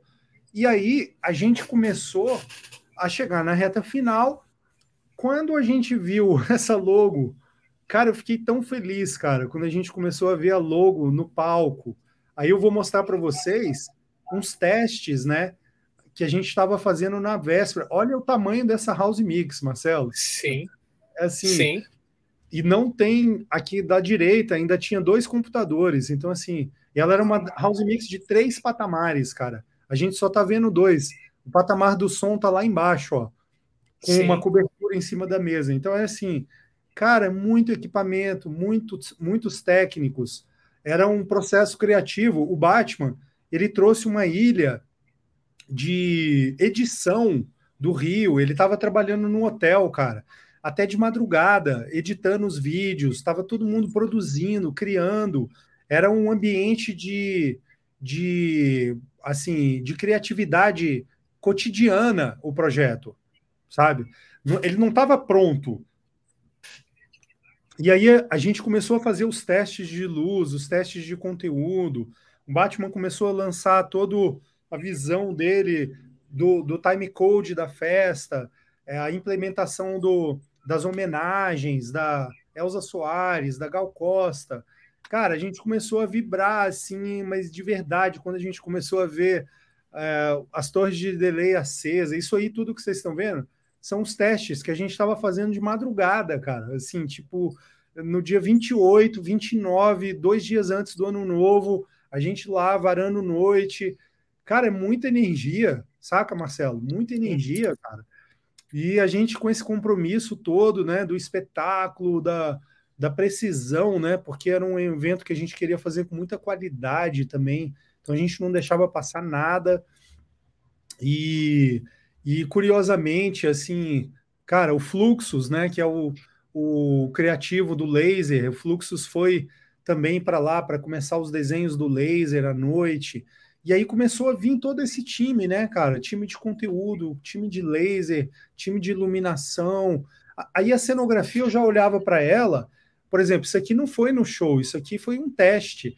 A gente já olhava para ela assim, cara, ela tá tomando a vida própria. O palco, ele virou essa entidade em que foi recebendo a criação de tanta gente e veio o, o, o Serginho é, que é um iluminador que da LPL, que, cara, veio fenomenal, fazendo detalhamento de luz com o computador do timecode do Batman do lado, captando tonalidade por tonalidade, cara. O, o Serginho fazia um trabalho assim que ele via, captava de segundo em segundo a mudança de tonalidade do quadro, ia fazendo o desenho de luz ali na, na house em tempo real é tipo assim, foi foda, foi muito top. E eu vou dizer para vocês que é, antes de chegar no dia, né, naquela noite, a gente não tinha terminado o trabalho ainda. A gente organizou um Réveillon, eu e Batman, no palco, na House Mix. Então, assim, minha família foi para Brasília, Fabíola e o Atos, aí chegaram meu filho, a Fabiola lá, a gente comprou, a esposa do Batman chegou, o Duda, a esposa do Duda, uh, o time de, de criação. De repente a gente estava lá, cara, estourando champanhe, trabalhando, e estava ali o nosso núcleo criativo é, super comprometido, passando um Réveillon, porque a festa era no dia seguinte. Então, vou uhum. contar para vocês que foi muito intenso isso, muito emocionante, né? Esse dia de passar o ano novo para fazer a virada no dia seguinte e a gente ajustando o palco ainda, né? E aí eu, eu coloquei essa imagem porque. Sensacional essa foto. É, sinceramente, o, o festival não tinha começado ainda, mas a posse já tinha começado. Uhum. E o nosso medo, tipo assim, a gente venceu tudo até esse momento, né? Só que ainda tem a caminhada do Lula exposto, né? Uhum. A gente estava tendo todo aquele alerta da, da segurança pública, da Polícia Federal. Isso é um capítulo gigantesco também no nosso processo. Mas você imagina que, de verdade, cara, a gente estava morrendo de medo de alguma coisa acontecer nesse, nesse, nesse uhum. passeio dele até o Congresso. E a gente estava no palco, né? Aí o Marquinhos aí, ó. A gente estava no palco, cara, vendo essas imagens e assim, Cara, quando ele entrou no Congresso, deu um alívio. Tipo assim, uh, Eu sabe? confesso, eu também estava com o coração na mão. Cara, a gente estava com o coração na mão, super preocupado. É, nessa hora foi incrível, assim, porque a gente foi vendo o público chegar na frente do palco, né? Foi tendo uma. Aliás, esse público começou a chegar uns dois dias antes, muito curioso para ver o palco, foi uma vibe uhum. super legal o público tirando foto, o público sentado lá no gramado. Cara, muito legal, muito elegante o, o público, sem, sabe, sem nenhum tipo de tumulto, elogiando o trabalho, tirando foto, fazendo postagem. A gente recebeu um pouco essa vibe, sabe, do, uhum. da expectativa do, do eleitor do Lula, né, que chegando ali com, para festejar, né? A gente começou a realmente entender que era uma festa, né? A posse. O Festival do Futuro era uma grande festa. E eu acho que a presença do público ali nos dias anteriores foi sinalizando isso para a gente, né? E aí, é, no dia da posse, todos esses momentos que a gente estava lá, foi incrível, porque o público já estava começando a encher realmente a esplanada. Ela, na hora da, da faixa, né, já estava lotado, assim, e a gente foi é, vendo esse essa cena, cara, foi emocionante, porque eu vou te falar, eu me emociono muitas vezes em muitos projetos, Marcelo, mas chorar igual eu chorei nesse dia, nunca vi igual, cara. Era assim, era muito emocionante, muito. Era pelo Lula, pela, pela festa, e o palco já era só um elemento a, a mais. Você já entrega ele, não é entendeu? Você já tem aquele desapego assim do projeto, ele é de todo mundo, ele virou um, uma celebração do eleitor, do, da cultura, ele aí eu comecei a me colocar numa posição de espectador também, comecei a me desapegar do palco e viver o momento sem preocupação, assim, o palco já estava começando a ser entregue. E eu vou te falar que essa hora a gente ainda estava trabalhando no palco, sabia? Uhum com imprevistos e acontecimentos que sempre tem em cima da hora. E a gente estava muito feliz e a plateia chegando e o sol estava. E, e, eu vou te falar, a gente não tinha, não estava vendo o palco ainda.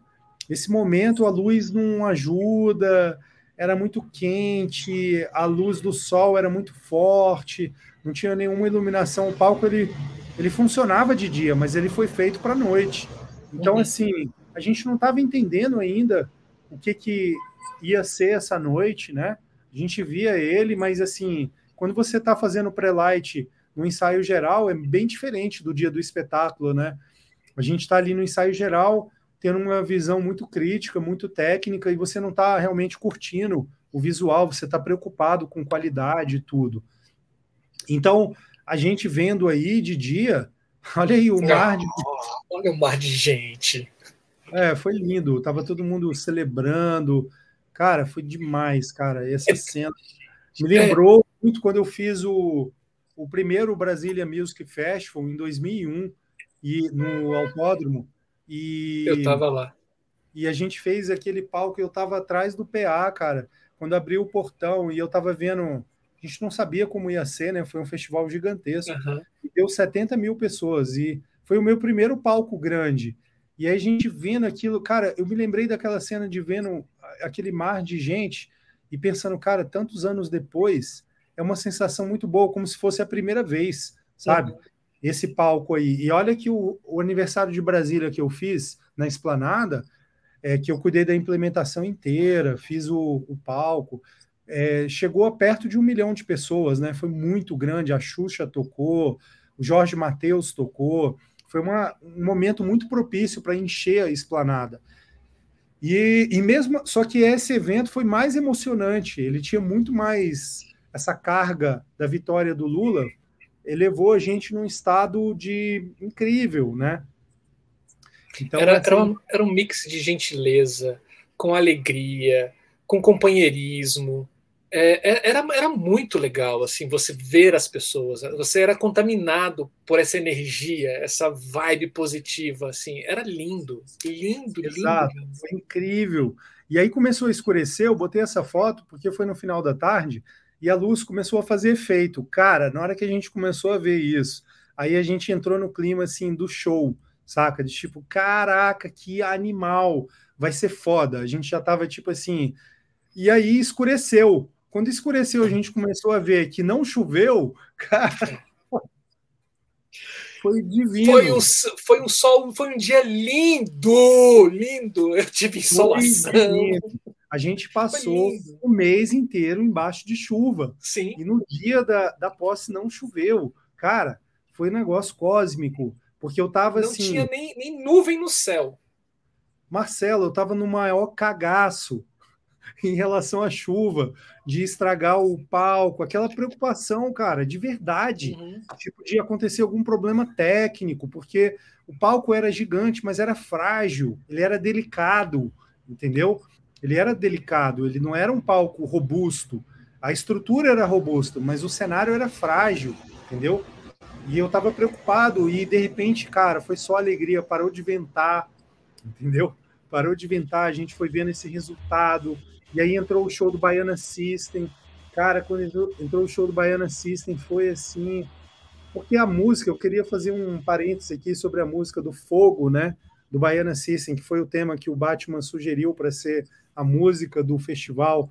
Cara, que canção que penetra na nossa cabeça e não sai mais, cara ela é muito boa, muito positiva, ela tem essa energia que foi contagiando todo mundo com esse som, e eu tive uma sensação assim incrível vendo o show do Baiana System como um momento único assim do festival de ver um som contemporâneo, sabe, uma energia nova, uhum.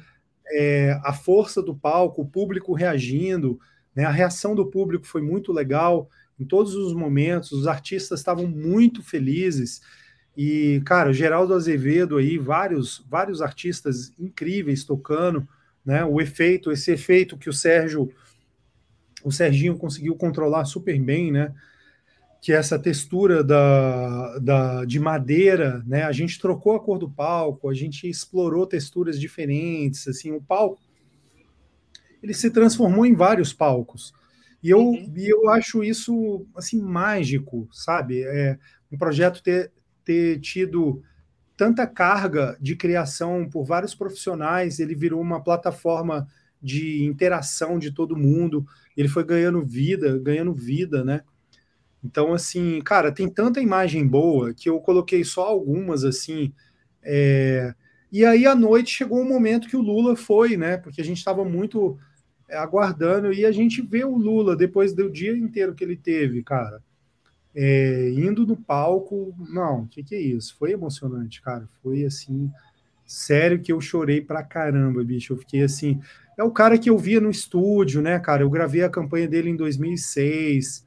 É tipo assim, eu, eu era o diretor de arte e assim, não tinha feito essa campanha, mas eu tinha acompanhei tudo, né, cara? Eu sou voto no Lula desde sempre e pelo fato de eu ter tido esse envolvimento com marketing político, eu sei também eu, eu envolvi com eu me envolvi com todos os temas do, do pré-sal, do poder de compra, da, de tudo que você imagina que aconteceu no governo do Lula e da Dilma, a gente gravava na publicidade. Então eu tinha também pessoalmente essa realização de ver esse candidato mais uma vez, né, de eu estar presente no terceiro mandato dele, que provavelmente pode ser o último dele, né, por vários motivos, porque, enfim, é muito cansativo, né, essa jornada de presidencial. E, cara, imagina ver ele lá, cara, eu fiquei assim alucinado, né?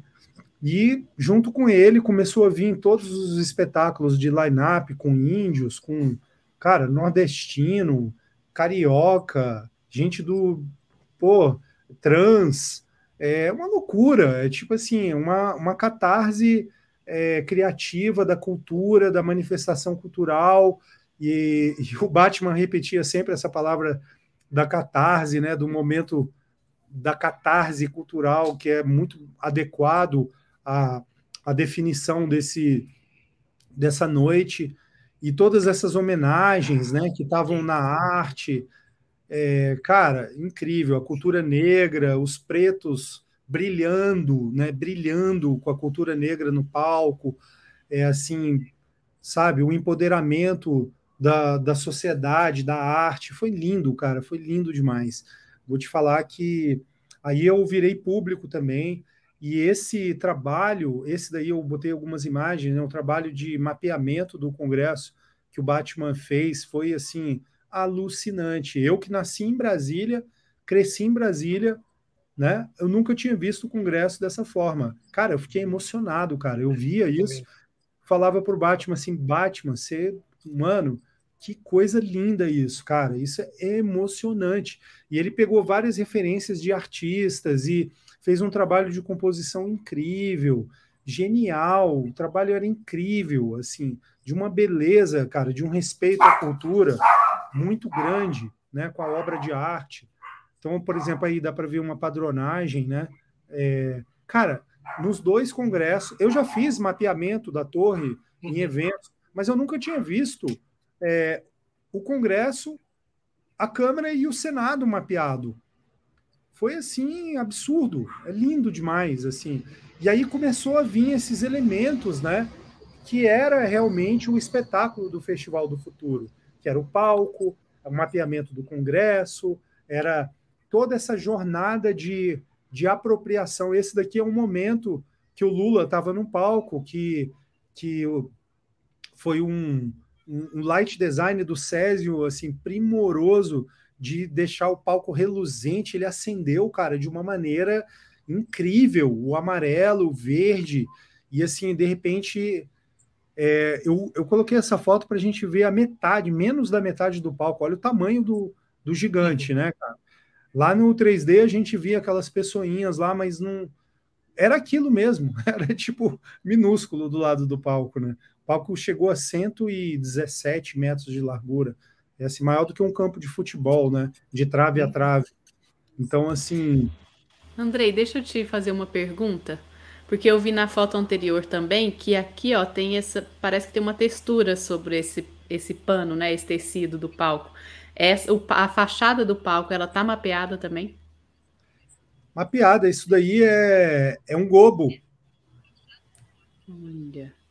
Isso aí é um gobo que foi usado 12 refletores, era 800 a laser, né, com foco é um equipamento de última geração que a LPL trouxe uma porrada deles para justamente fazer isso, para a gente trabalhar a textura do palco com a luz. Então, assim, ficou foda, porque além deles terem, do Césio ter conseguido mapear, ele também trocou a cor do palco. O palco ficou vermelho, uhum. ficou azul.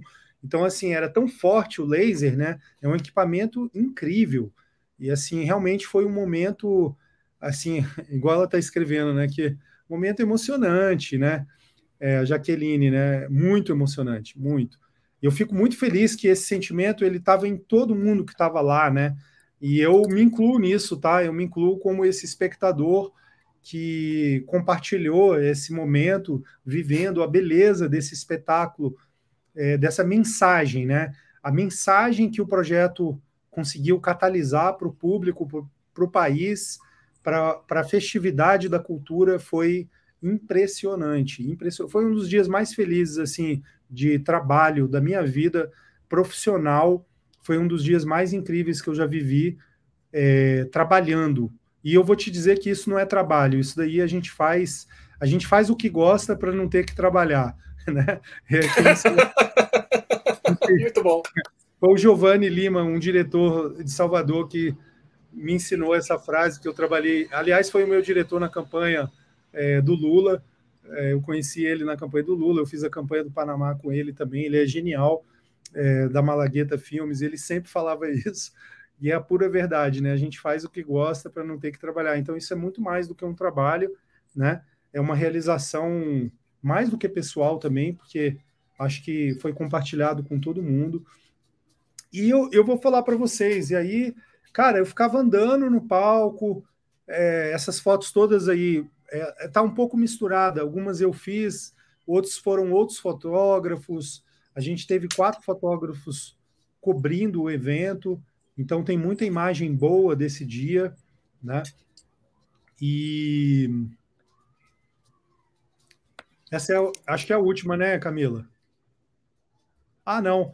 Aí depois, queria mostrar para vocês que o show de drone que o Alexis da Visual Farm tinha maravilhosamente preparado, ele tinha sido cancelado, houve um problema de leitura de liberação e a gente, cara, a produção teve um trabalho gigantesco para ir articulando toda essa, essa exposição do drone até que a gente conseguiu fazer o pensando show em segurança, drone. né?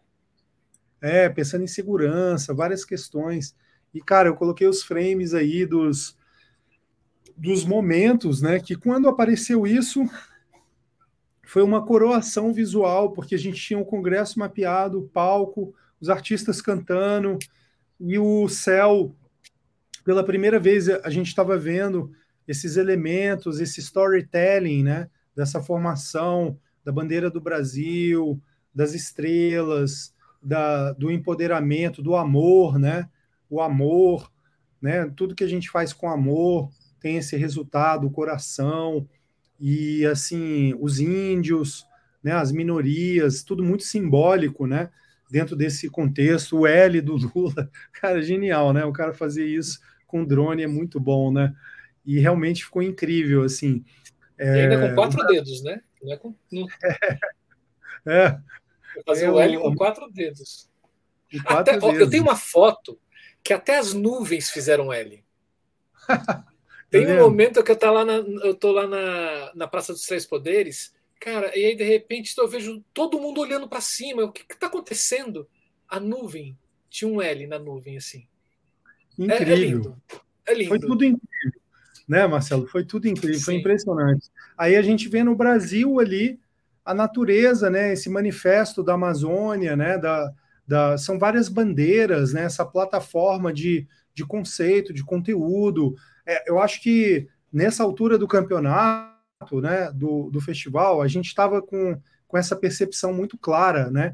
De que tinha, um, tinha um, uma, uma defesa a se fazer, uma defesa de conceito é, sobre o Brasil uma defesa de ideológica sobre a cultura, sobre um posicionamento, né, o que, que é o futuro da música, o que, que é o festival do futuro, é falar de diversidade, é incluir é, os nossos, as nossas fraquezas né, de ambientais, da flora, da fauna, tudo isso que merece, né, tipo destaque, né, merece atenção e ser feito com qualidade, né? E, e, e, esse festival, ele tudo que foi feito nele foi feito com muita qualidade, assim, uma preocupação extrema aos detalhes em todos os profissionais. Eu aqui, eu vou te falar, Marcelo, eu fiquei e Camila, eu fico super feliz de, de ser convidado para falar do stage design, mas eu falo também em nome de todo mundo que estava participando, né, desse projeto. Eu, eu, eu tento colocar aqui a importância do trabalho de equipe, do, do senso de responsabilidade que todo mundo teve para essa entrega monumental. Foi gigante. Eu até coloquei aqui algumas imagens, né? Do clima de trabalho que foi incrível, assim, algumas fotos. A Janja, quando foi lá, ela ficou muito feliz. Ela, essa foto ela postou. Então eu, eu o time de criadores, né? O Arley, o Batman e eu, junto com ela, cara, uma vibe incrível. Eu não tinha conhecido ela pessoalmente ainda. Foi a primeira vez que eu encontrei com ela. Foi muito massa ver o entusiasmo dela, que é uma das mentoras né, do projeto. É, ela que estava à frente do projeto do, do Festival do Futuro. Ela é responsável por tudo isso que aconteceu e estava lá curtindo com a gente, tipo, sem nenhum protocolo, numa boa, tirando selfie, cara. Onde a primeira dama, né? Falei para ela que honra te conhecer e, cara, é uma visão do futuro mesmo. Ali do lado tem o Batman, o Césio Lima e o Alexis. Então são as quatro pessoas realmente que, que pensaram a parte estética do evento, né, do festival. É incrível estar tá fazendo parte de um time como esse. Me sinto honrado assim de, de trocar criatividade com, com esses profissionais é, fora de série. Ali o Marquinhos, que era o meu produtor de cenografia, que deu sangue todo dia lá. Aqui embaixo o AD Júnior, que era responsável por toda a comunicação de rede social, de, de mídia. Ele é incrível, ele tem todo um posicionamento é, sobre as questões raciais do Brasil, sobre sabe o papel do artista. Ele tem uma visão incrível. É, e aqui do, tem novamente o Arley, né? O Arley e o Batman. Assim, esse dia foi um dia de celebração. Você vê que eu tô com a mesma camisa, todo mundo tava tirando foto com todo mundo, aquela alegria, né? A, nosso time de produtores, o Christian, enfim, foi uma vibe inesquecível. Vou te dizer, Marcelo, Camila, inesquecível. É, o Festival do Futuro, ele realmente marcou assim todo mundo e a gente que viveu também, marcou profundamente tanto o dia da festa quanto todo o processo, né? Processo criativo, processo técnico. É... E a gente fecha, né, com esse desfecho dessa imagem maravilhosa, emocionante, que faz a gente arrepiar, faz a gente se silenciar, assim, por alguns minutos, né, de ver uma cena como essa na posse. Eu, eu, talvez tenha sido a maior festa de cultura do mundo em posse presidencial, que não aconteceu nenhum tipo de manifestação nesse nível, né? Então, assim, eu tiro meu chapéu para todos os realizadores, todos os profissionais, todo mundo que ajudou nesse projeto, e eu fico muito feliz de ter de ter participado. Eu fui só mais uma engrenagem que ajudou né, na consolidação desse projeto. Fico muito feliz por ter dado certo, né? né? Da gente chegar nesse resultado, né, Marcelo? Eu acho que esse é o último, né? Isso. Aí a apresentação de, de balanço final que o Arley me enviou é, tem esse, esse frame. Eu puxei, eu clonei da apresentação oficial do Festival do Futuro, essa página, que eu acho incrível. Esse texto é tão simples, né? Sim. Falar da pororoca é tão brasileiro, só um brasileiro sabe o que é pororoca, e só quem estava lá viveu, é o que você falou, Marcelo, exatamente o que você falou, quem estava lá viu, né? Viu ao vivo, e eu achei incrível, eu peguei e colei essa página aí. E foi. Foi. Essa é a última, Camila? Essa é a é. última. Acabou. Então, acho que é essa apresentação que eu preparei para vocês aí. Uhul. aula. Eu tô aqui assim. É, eu tô como o pessoal do Clube da Sombra, né? Assim. É, eu estou sorrindo enquanto acompanho essa história, essa linda experiência do Andrei. Obrigado, obrigado mesmo. Poxa, fico é. muito feliz assim. Cara, que coisa linda!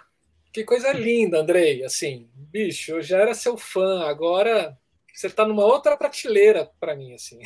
você já guarda, estou te guardando assim em outra prateleira já, porque é que incrível, assim, ver, ver que em tão pouco tempo é, de, de trabalho, mas numa dedicação imensa, uma dedicação imensa, é, e, e, isso não, é, é isso reflete uh, óbvio, assim, é, não, não tem como assim desassociar o que foi feito ao artista Andrei Hermush.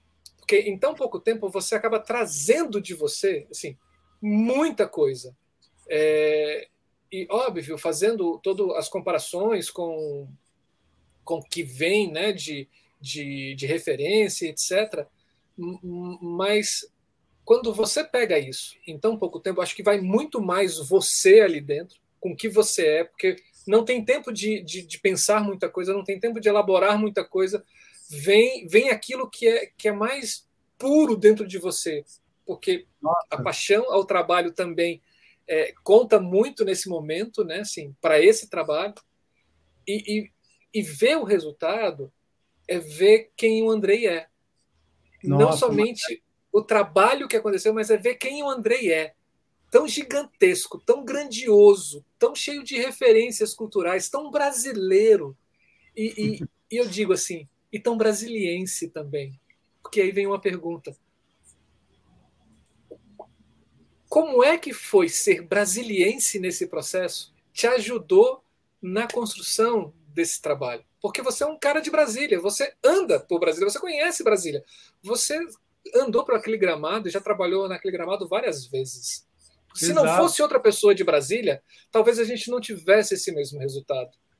Nossa, Marcelo, assim, cara, primeiramente, obrigado demais pelo que você disse. Tipo assim, me sinto, cara, honrado. Isso é uma realização espiritual. Ouvir um depoimento como o seu, assim, de verdade, eu fico muito feliz porque a gente a gente trabalha e a gente sabe que que é muita dedicação para tocar o coração das pessoas, a experiência das pessoas, e a gente tem sempre em mente o público, né, o impacto do público, o respeito pelo público, a, a, a extensão de pensamento que é fazer isso para o público, a necessidade do público de imaginar e de, e de sair da realidade para ter um momento como esse, um momento, vou, vou te dizer que é, eu costumo pensar várias coisas nesse momento, quando você fala disso, que é assim, a gente entra e sai de um lugar subjetivo, um lugar profundo, um lugar com muito intenso, um lugar muito de criação, de conflitos, de soluções, e a gente volta é, para a realidade para tentar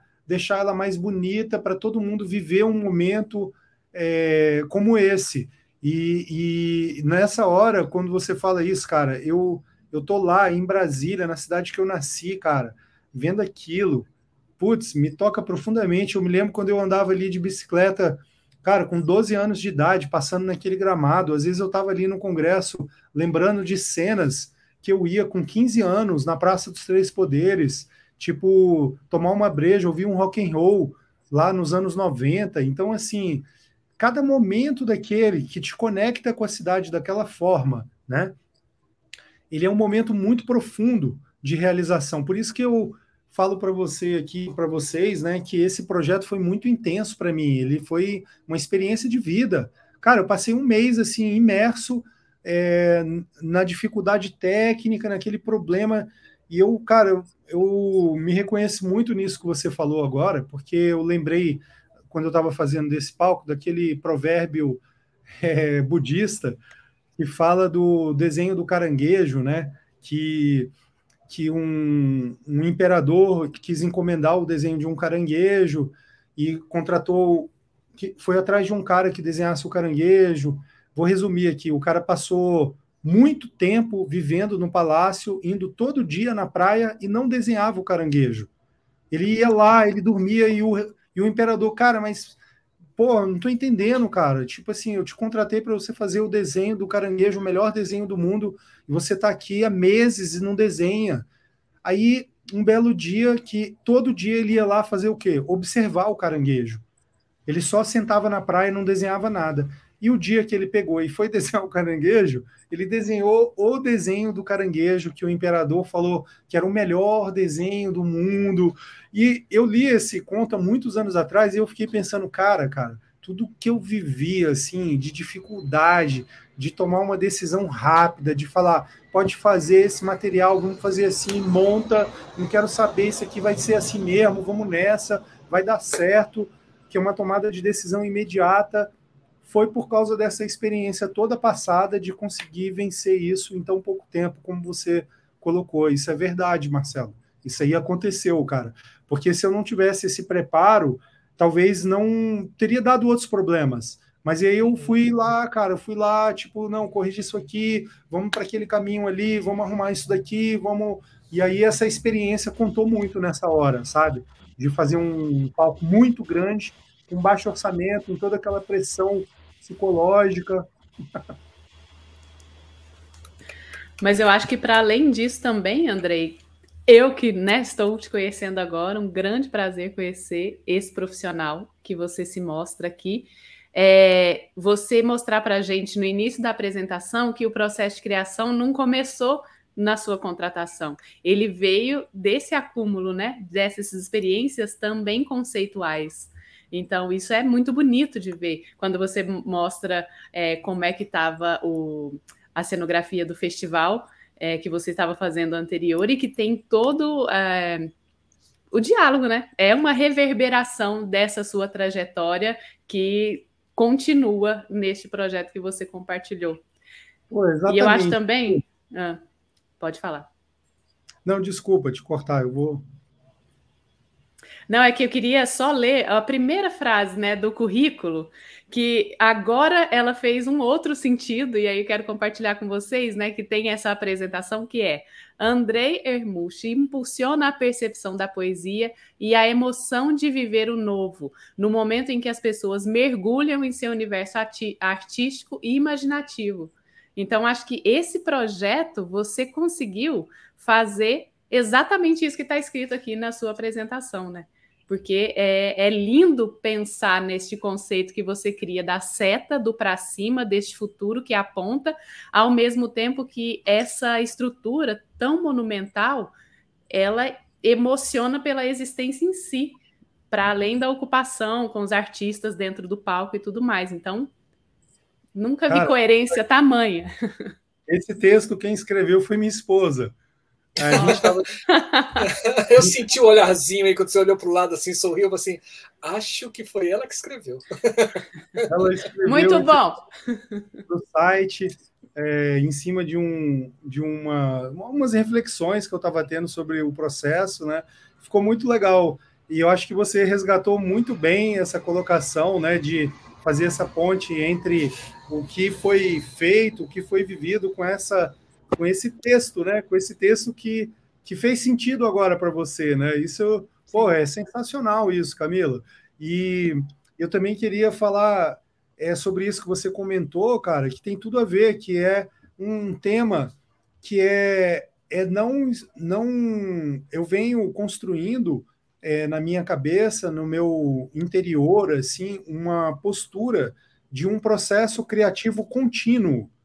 Assim, a, a, o processo, isso é um assunto que a gente vai falar naquele projeto, né, é, de julho, mas a ideia de que existe um, um, eu não quero eu quero viver a criação. Eu, eu, me coloquei nesse propósito de vida né? Então assim eu, eu, decidi depois da pandemia depois de várias experiências que eu tive assim vou com, comentar com vocês eu quase faleci de covid né eu, então assim a minha respiração chegou a 72% é, realmente a minha oxigenação. Isso é um índice de UTI, né? Então, assim, eu vivi muita coisa nos últimos três anos que me levaram a realmente acreditar é, que o propósito da criação ela tem que ser muito, mas muito intenso para fazer sentido. E eu comecei a entender que eu vivo um processo criativo e eu, eu, eu quero estar nesse lugar, esse lugar é, em que eu me reconheço, aonde eu não entro num trabalho nem saio do trabalho. Eu estou sempre pensando na criação, eu estou sempre elaborando essa realidade. Então, realmente tem muito a ver, Camila. Isso, isso tem a ver com, digo, digo uma, essa é a minha missão. Eu descobri que essa é a minha missão. Eu estou aí, eu faço 27 anos de carreira agora, eu trabalho com isso desde sempre. Eu não, eu não sirvo para mais nada, só para isso, entendeu? É assim, é essa é a minha vida. Então, assim, eu estou aqui para criar bem, para executar bem, eu gosto disso. Então, é isso que você falou. É tipo, cara, você já estava lá, né? Você já estava lá né? nessa criação, né? Já. Nossa, parabéns, parabéns, Andrei, assim. Eu tô sem palavras aqui. Eu, infelizmente, não. O Marcelo não me convidou, gente, para ir a Brasília. Mentira. Assim?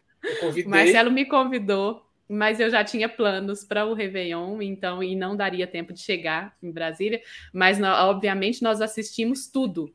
E assim, éramos cinco pessoas numa, numa fazenda no meio do mato, ainda bem que pegava, tinha internet.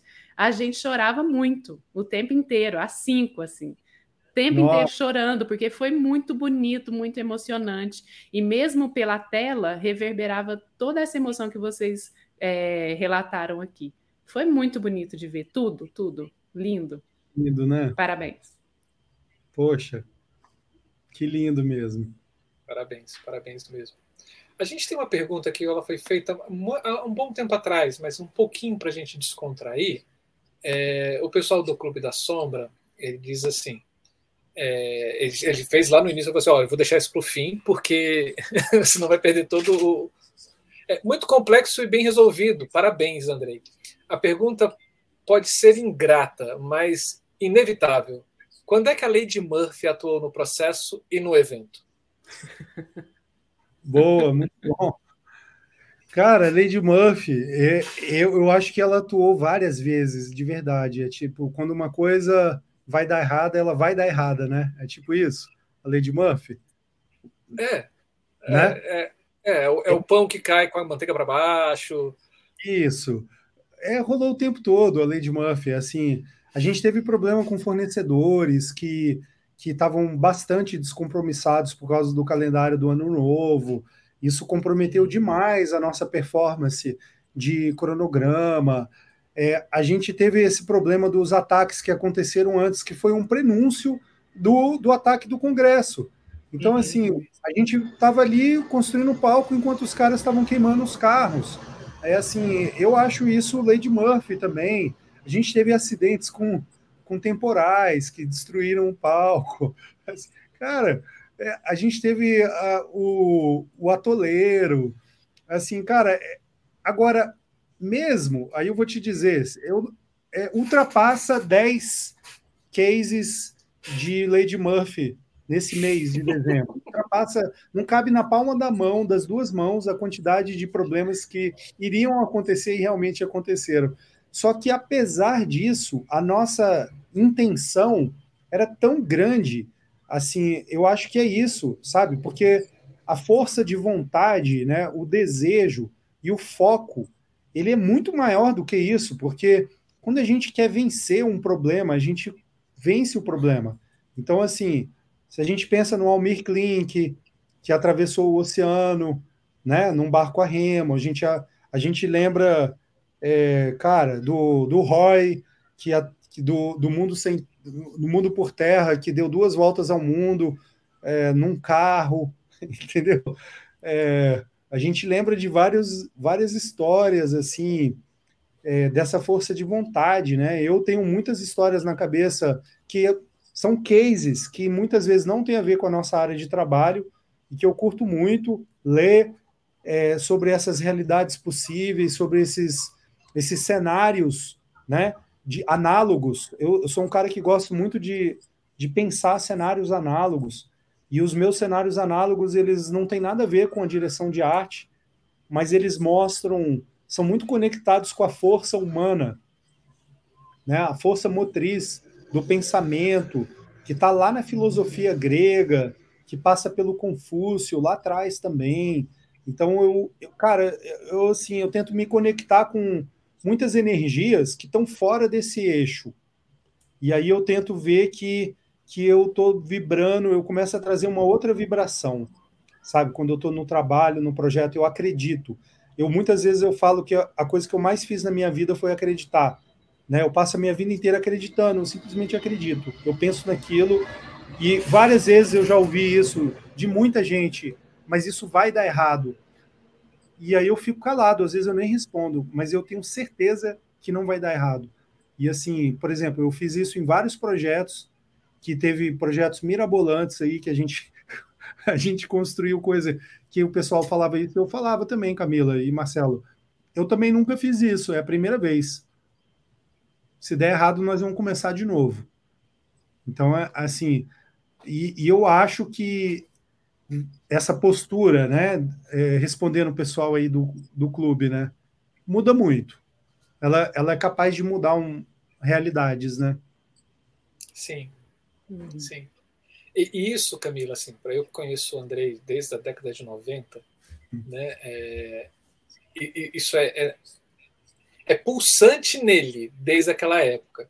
É, o Andrei é muito amigo do Dalton, que foi a pessoa que me colocou nesse mundo da iluminação, né? E assim, e trabalhava muito com o Dalton e às vezes vinha o Andrei de de calça, aquela calça de pano, com uma bolsinha de lado, sandália de, de couro, rastejando, assim, meio tentando entender as coisas, assim. E aí, um pouco mais para frente, assim, o, o, o, o André visita um trabalho que o Dalton estava, eu também estava, e aí o, o André sai e o Dalton fala assim, cara, esse cara, ele é incrível, assim ele começou a trabalhar comigo assim meio que estudante assim meio que comigo assim entre aspas né? Assim ele te botava em alguns trabalhos né? É, e hoje assim ele tem uma é, ele é incrível assim ele teve um, um, crescimento no trabalho meteórico assim. Hoje ele me contrata e contrata uma equipe gigantesca em tão pouco tempo de trabalho. Assim é, palmas para ele Dalton. Assim, Olha Cara, que assim, é, é, assim é, é, uma conversa away que eu lembro até hoje, né? Assim. Não, sensacional, Marcelo. O Dalton é um amigo que eu me tornei amigo de tanto que eu encontrava ele nos trabalhos e a gente realmente foi desenvolvendo essa amizade e, e foi isso mesmo. Ele é mais velho do que eu, então ele me dava muitas dicas, né?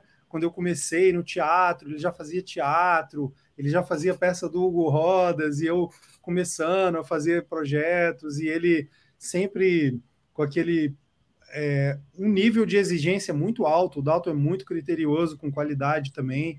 E assim, foi é uma amizade, pô, para vida, né? O Dalton é um cara que eu amo, assim, o Dalton. Então, é, eu, eu quando eu penso nisso, Marcelo, eu lembro que eu tive é, pessoas que também me desafiaram muito, né? O Dalton foi um deles. Assim, eu trabalhei quando eu conheci o maestro Silvio Barbato, eu fui pupilo do maestro. A gente fez 14 espetáculos juntos. Sim. Então, assim, eu fiz espetáculos né? com ele em óperas, balés, em Brasília, no Rio. E ele era um cara muito exigente, muito mesmo. Ele até regia na, no Escala de Milão. Então, é o maestro Silvio foi um dos meus mentores.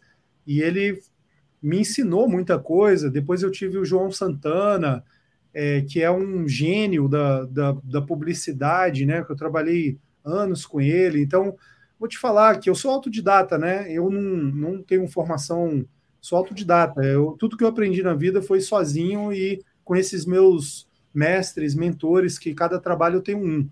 Então, eu respeito muito esse conhecimento, né? Do, desde o Girafa, que era o diretor de arte que eu trabalhei três anos quando eu comecei. Então, assim, cara, eu só tenho a agradecer é, pela existência deles, pelo, pela existência de eu ter cruzado o caminho deles, para aprender com eles. E eu sempre tive muito a minha atitude de aprendiz. Eu nunca quis ser. Eu ainda estou aprendendo, nunca me considero um cara. Estou longe de ser um cara formado, vou te dizer. É, então, assim, ainda tem muita coisa boa que eu quero fazer na vida. E eu acho que essa postura de aprendizado, ela ela me ajuda muito a evoluir, porque uhum. é, né, hoje em dia a gente vive todos esses processos tecnológicos avançando muito rápido, de linguagem, de tecnologia, e eu acompanho muito bem isso, né, desenhando com tecnologia, com sabe, com agora com a realidade aumentada, com VR, então são todos esses projetos que eu faço também, né? Então assim, é essencial. E eu acho que essa atitude diante dessa novidade ela me lembra muito o Miles Davis, né? É, que é uma inspiração minha, que sempre foi trabalhando no, no entendimento de novas linguagens e novos aprendizados. É o que a gente tenta extrair um pouco, né? Desse, desses artistas, né? Que o Dalton é um deles também. Sim. Eu considero. Sim, óbvio. Ele também é filho de Wagner Musch, né? Um grande artista plástico brasileiro né, já nasceu com esse gen assim fantástico. Né? É, eu tive a oportunidade de trabalhar via Dalton numa exposição do Wagner Mucha aqui em Brasília, ah, é? É, que foi aquela exposição que foi lá no foyer do Teatro Nacional, faz bem, faz bem muito tempo. Né? E depois eu trabalhei com ele, com seu pai, ele dirige, ele fazia um cenário de algum espetáculo que eu estava iluminando, aí já a iluminação. E como você tive a oportunidade de, de, de iluminar o show, uh, o DVD do Trampa aqui em Brasília, juntamente, que é uma banda de rock and roll uh, com a Orquestra Nacional, e o cenário é simplesmente lindo, lindo, lindo, lindo, lindo. Do André Noblar. Do André Noblar, né? O top. É, sim, Clube da Sombra está dizendo aqui assim, Andrei, muito obrigado pela amplitude das falas e por nos dar essa alegria visual de futuro nesse evento. Um abraço, boa luta, é, boa luta boa para nós. É o nosso querido Alexandre. Obrigado, Alexandre. Né, assim. É, e Andrei, assim, vocês que, que, que gostaram do Andrei, cara, sigam ele na rede social dele, Andrei Hermush. Tem cada coisa maravilhosa lá, assim. Às vezes ele vai colocando uns, os, as etapas de uns, de uns trabalhos que, assim, eu fui, como eu vou voltar a falar, para quem você, você que estava aqui, que não estava no início do programa, eu fui acompanhando o Andrei no, no início, quando ele começa a postar as coisas do Festival do Futuro. Eu percebia a alegria e o entusiasmo dele nas postagens do, do Instagram, né? E também você pode ver os trabalhos do Andrei aí, é para ficar boquiaberto, no site dele que é andreermusch.com.br tem muita coisa muito legal, Mas é muito legal mesmo, mesmo, mesmo, mesmo, mesmo. Andrei, assim, eu não tenho palavras para te agradecer aqui nessas duas horas de bate-papo, porque a gente só fez a introdução. a gente só fez. Andrei, fala aí e. né, assim, é, e, e, a, e a gente volta a falar para Camila assim: quando o programa é muito bom, muito, muito, muito bom, eu e Camila a gente fica calado. Pô, que honra, hein? É, assim, muitíssimo obrigado, Andrei. Assim, é, quando eu vi o projeto, volto a falar assim, a gente, é, você só não estava aqui em fevereiro, em fevereiro, quando aconteceu o projeto, eu virei para Camila assim, falei assim, quando eu vi também pessoalmente, né, eu falei assim, Camila, a gente precisa trazer o Andrei, que tal? Aí a Camila falou assim, topo. Aí eu falei assim, então vamos embora, deixa comigo. Eu vou, se ele não quiser, eu trago ele arrastando. E você só não estava aqui em fevereiro porque o último, a última terça-feira do mês foi carnaval.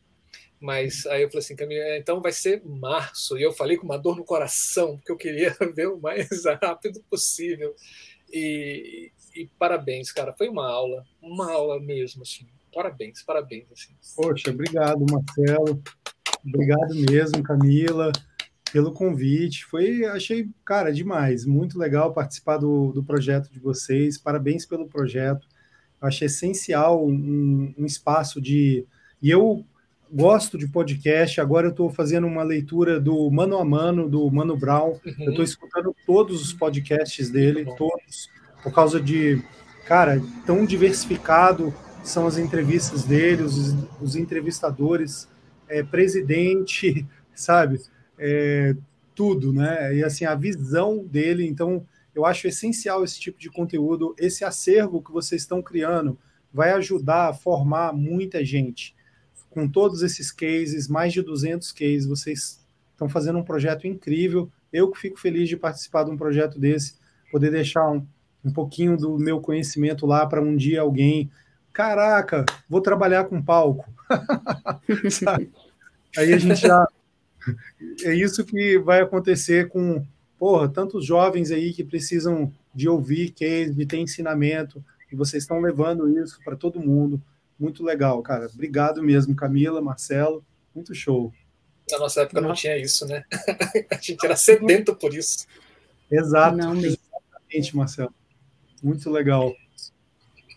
O Andrei, a gente que agradece a sua generosidade, sobretudo. Acho que essa generosidade de compartilhar conhecimento e experiência, isso aí não tem valor nenhum no mundo que, que, que pague. Então, muito, muito, muito, muito obrigada. Sempre.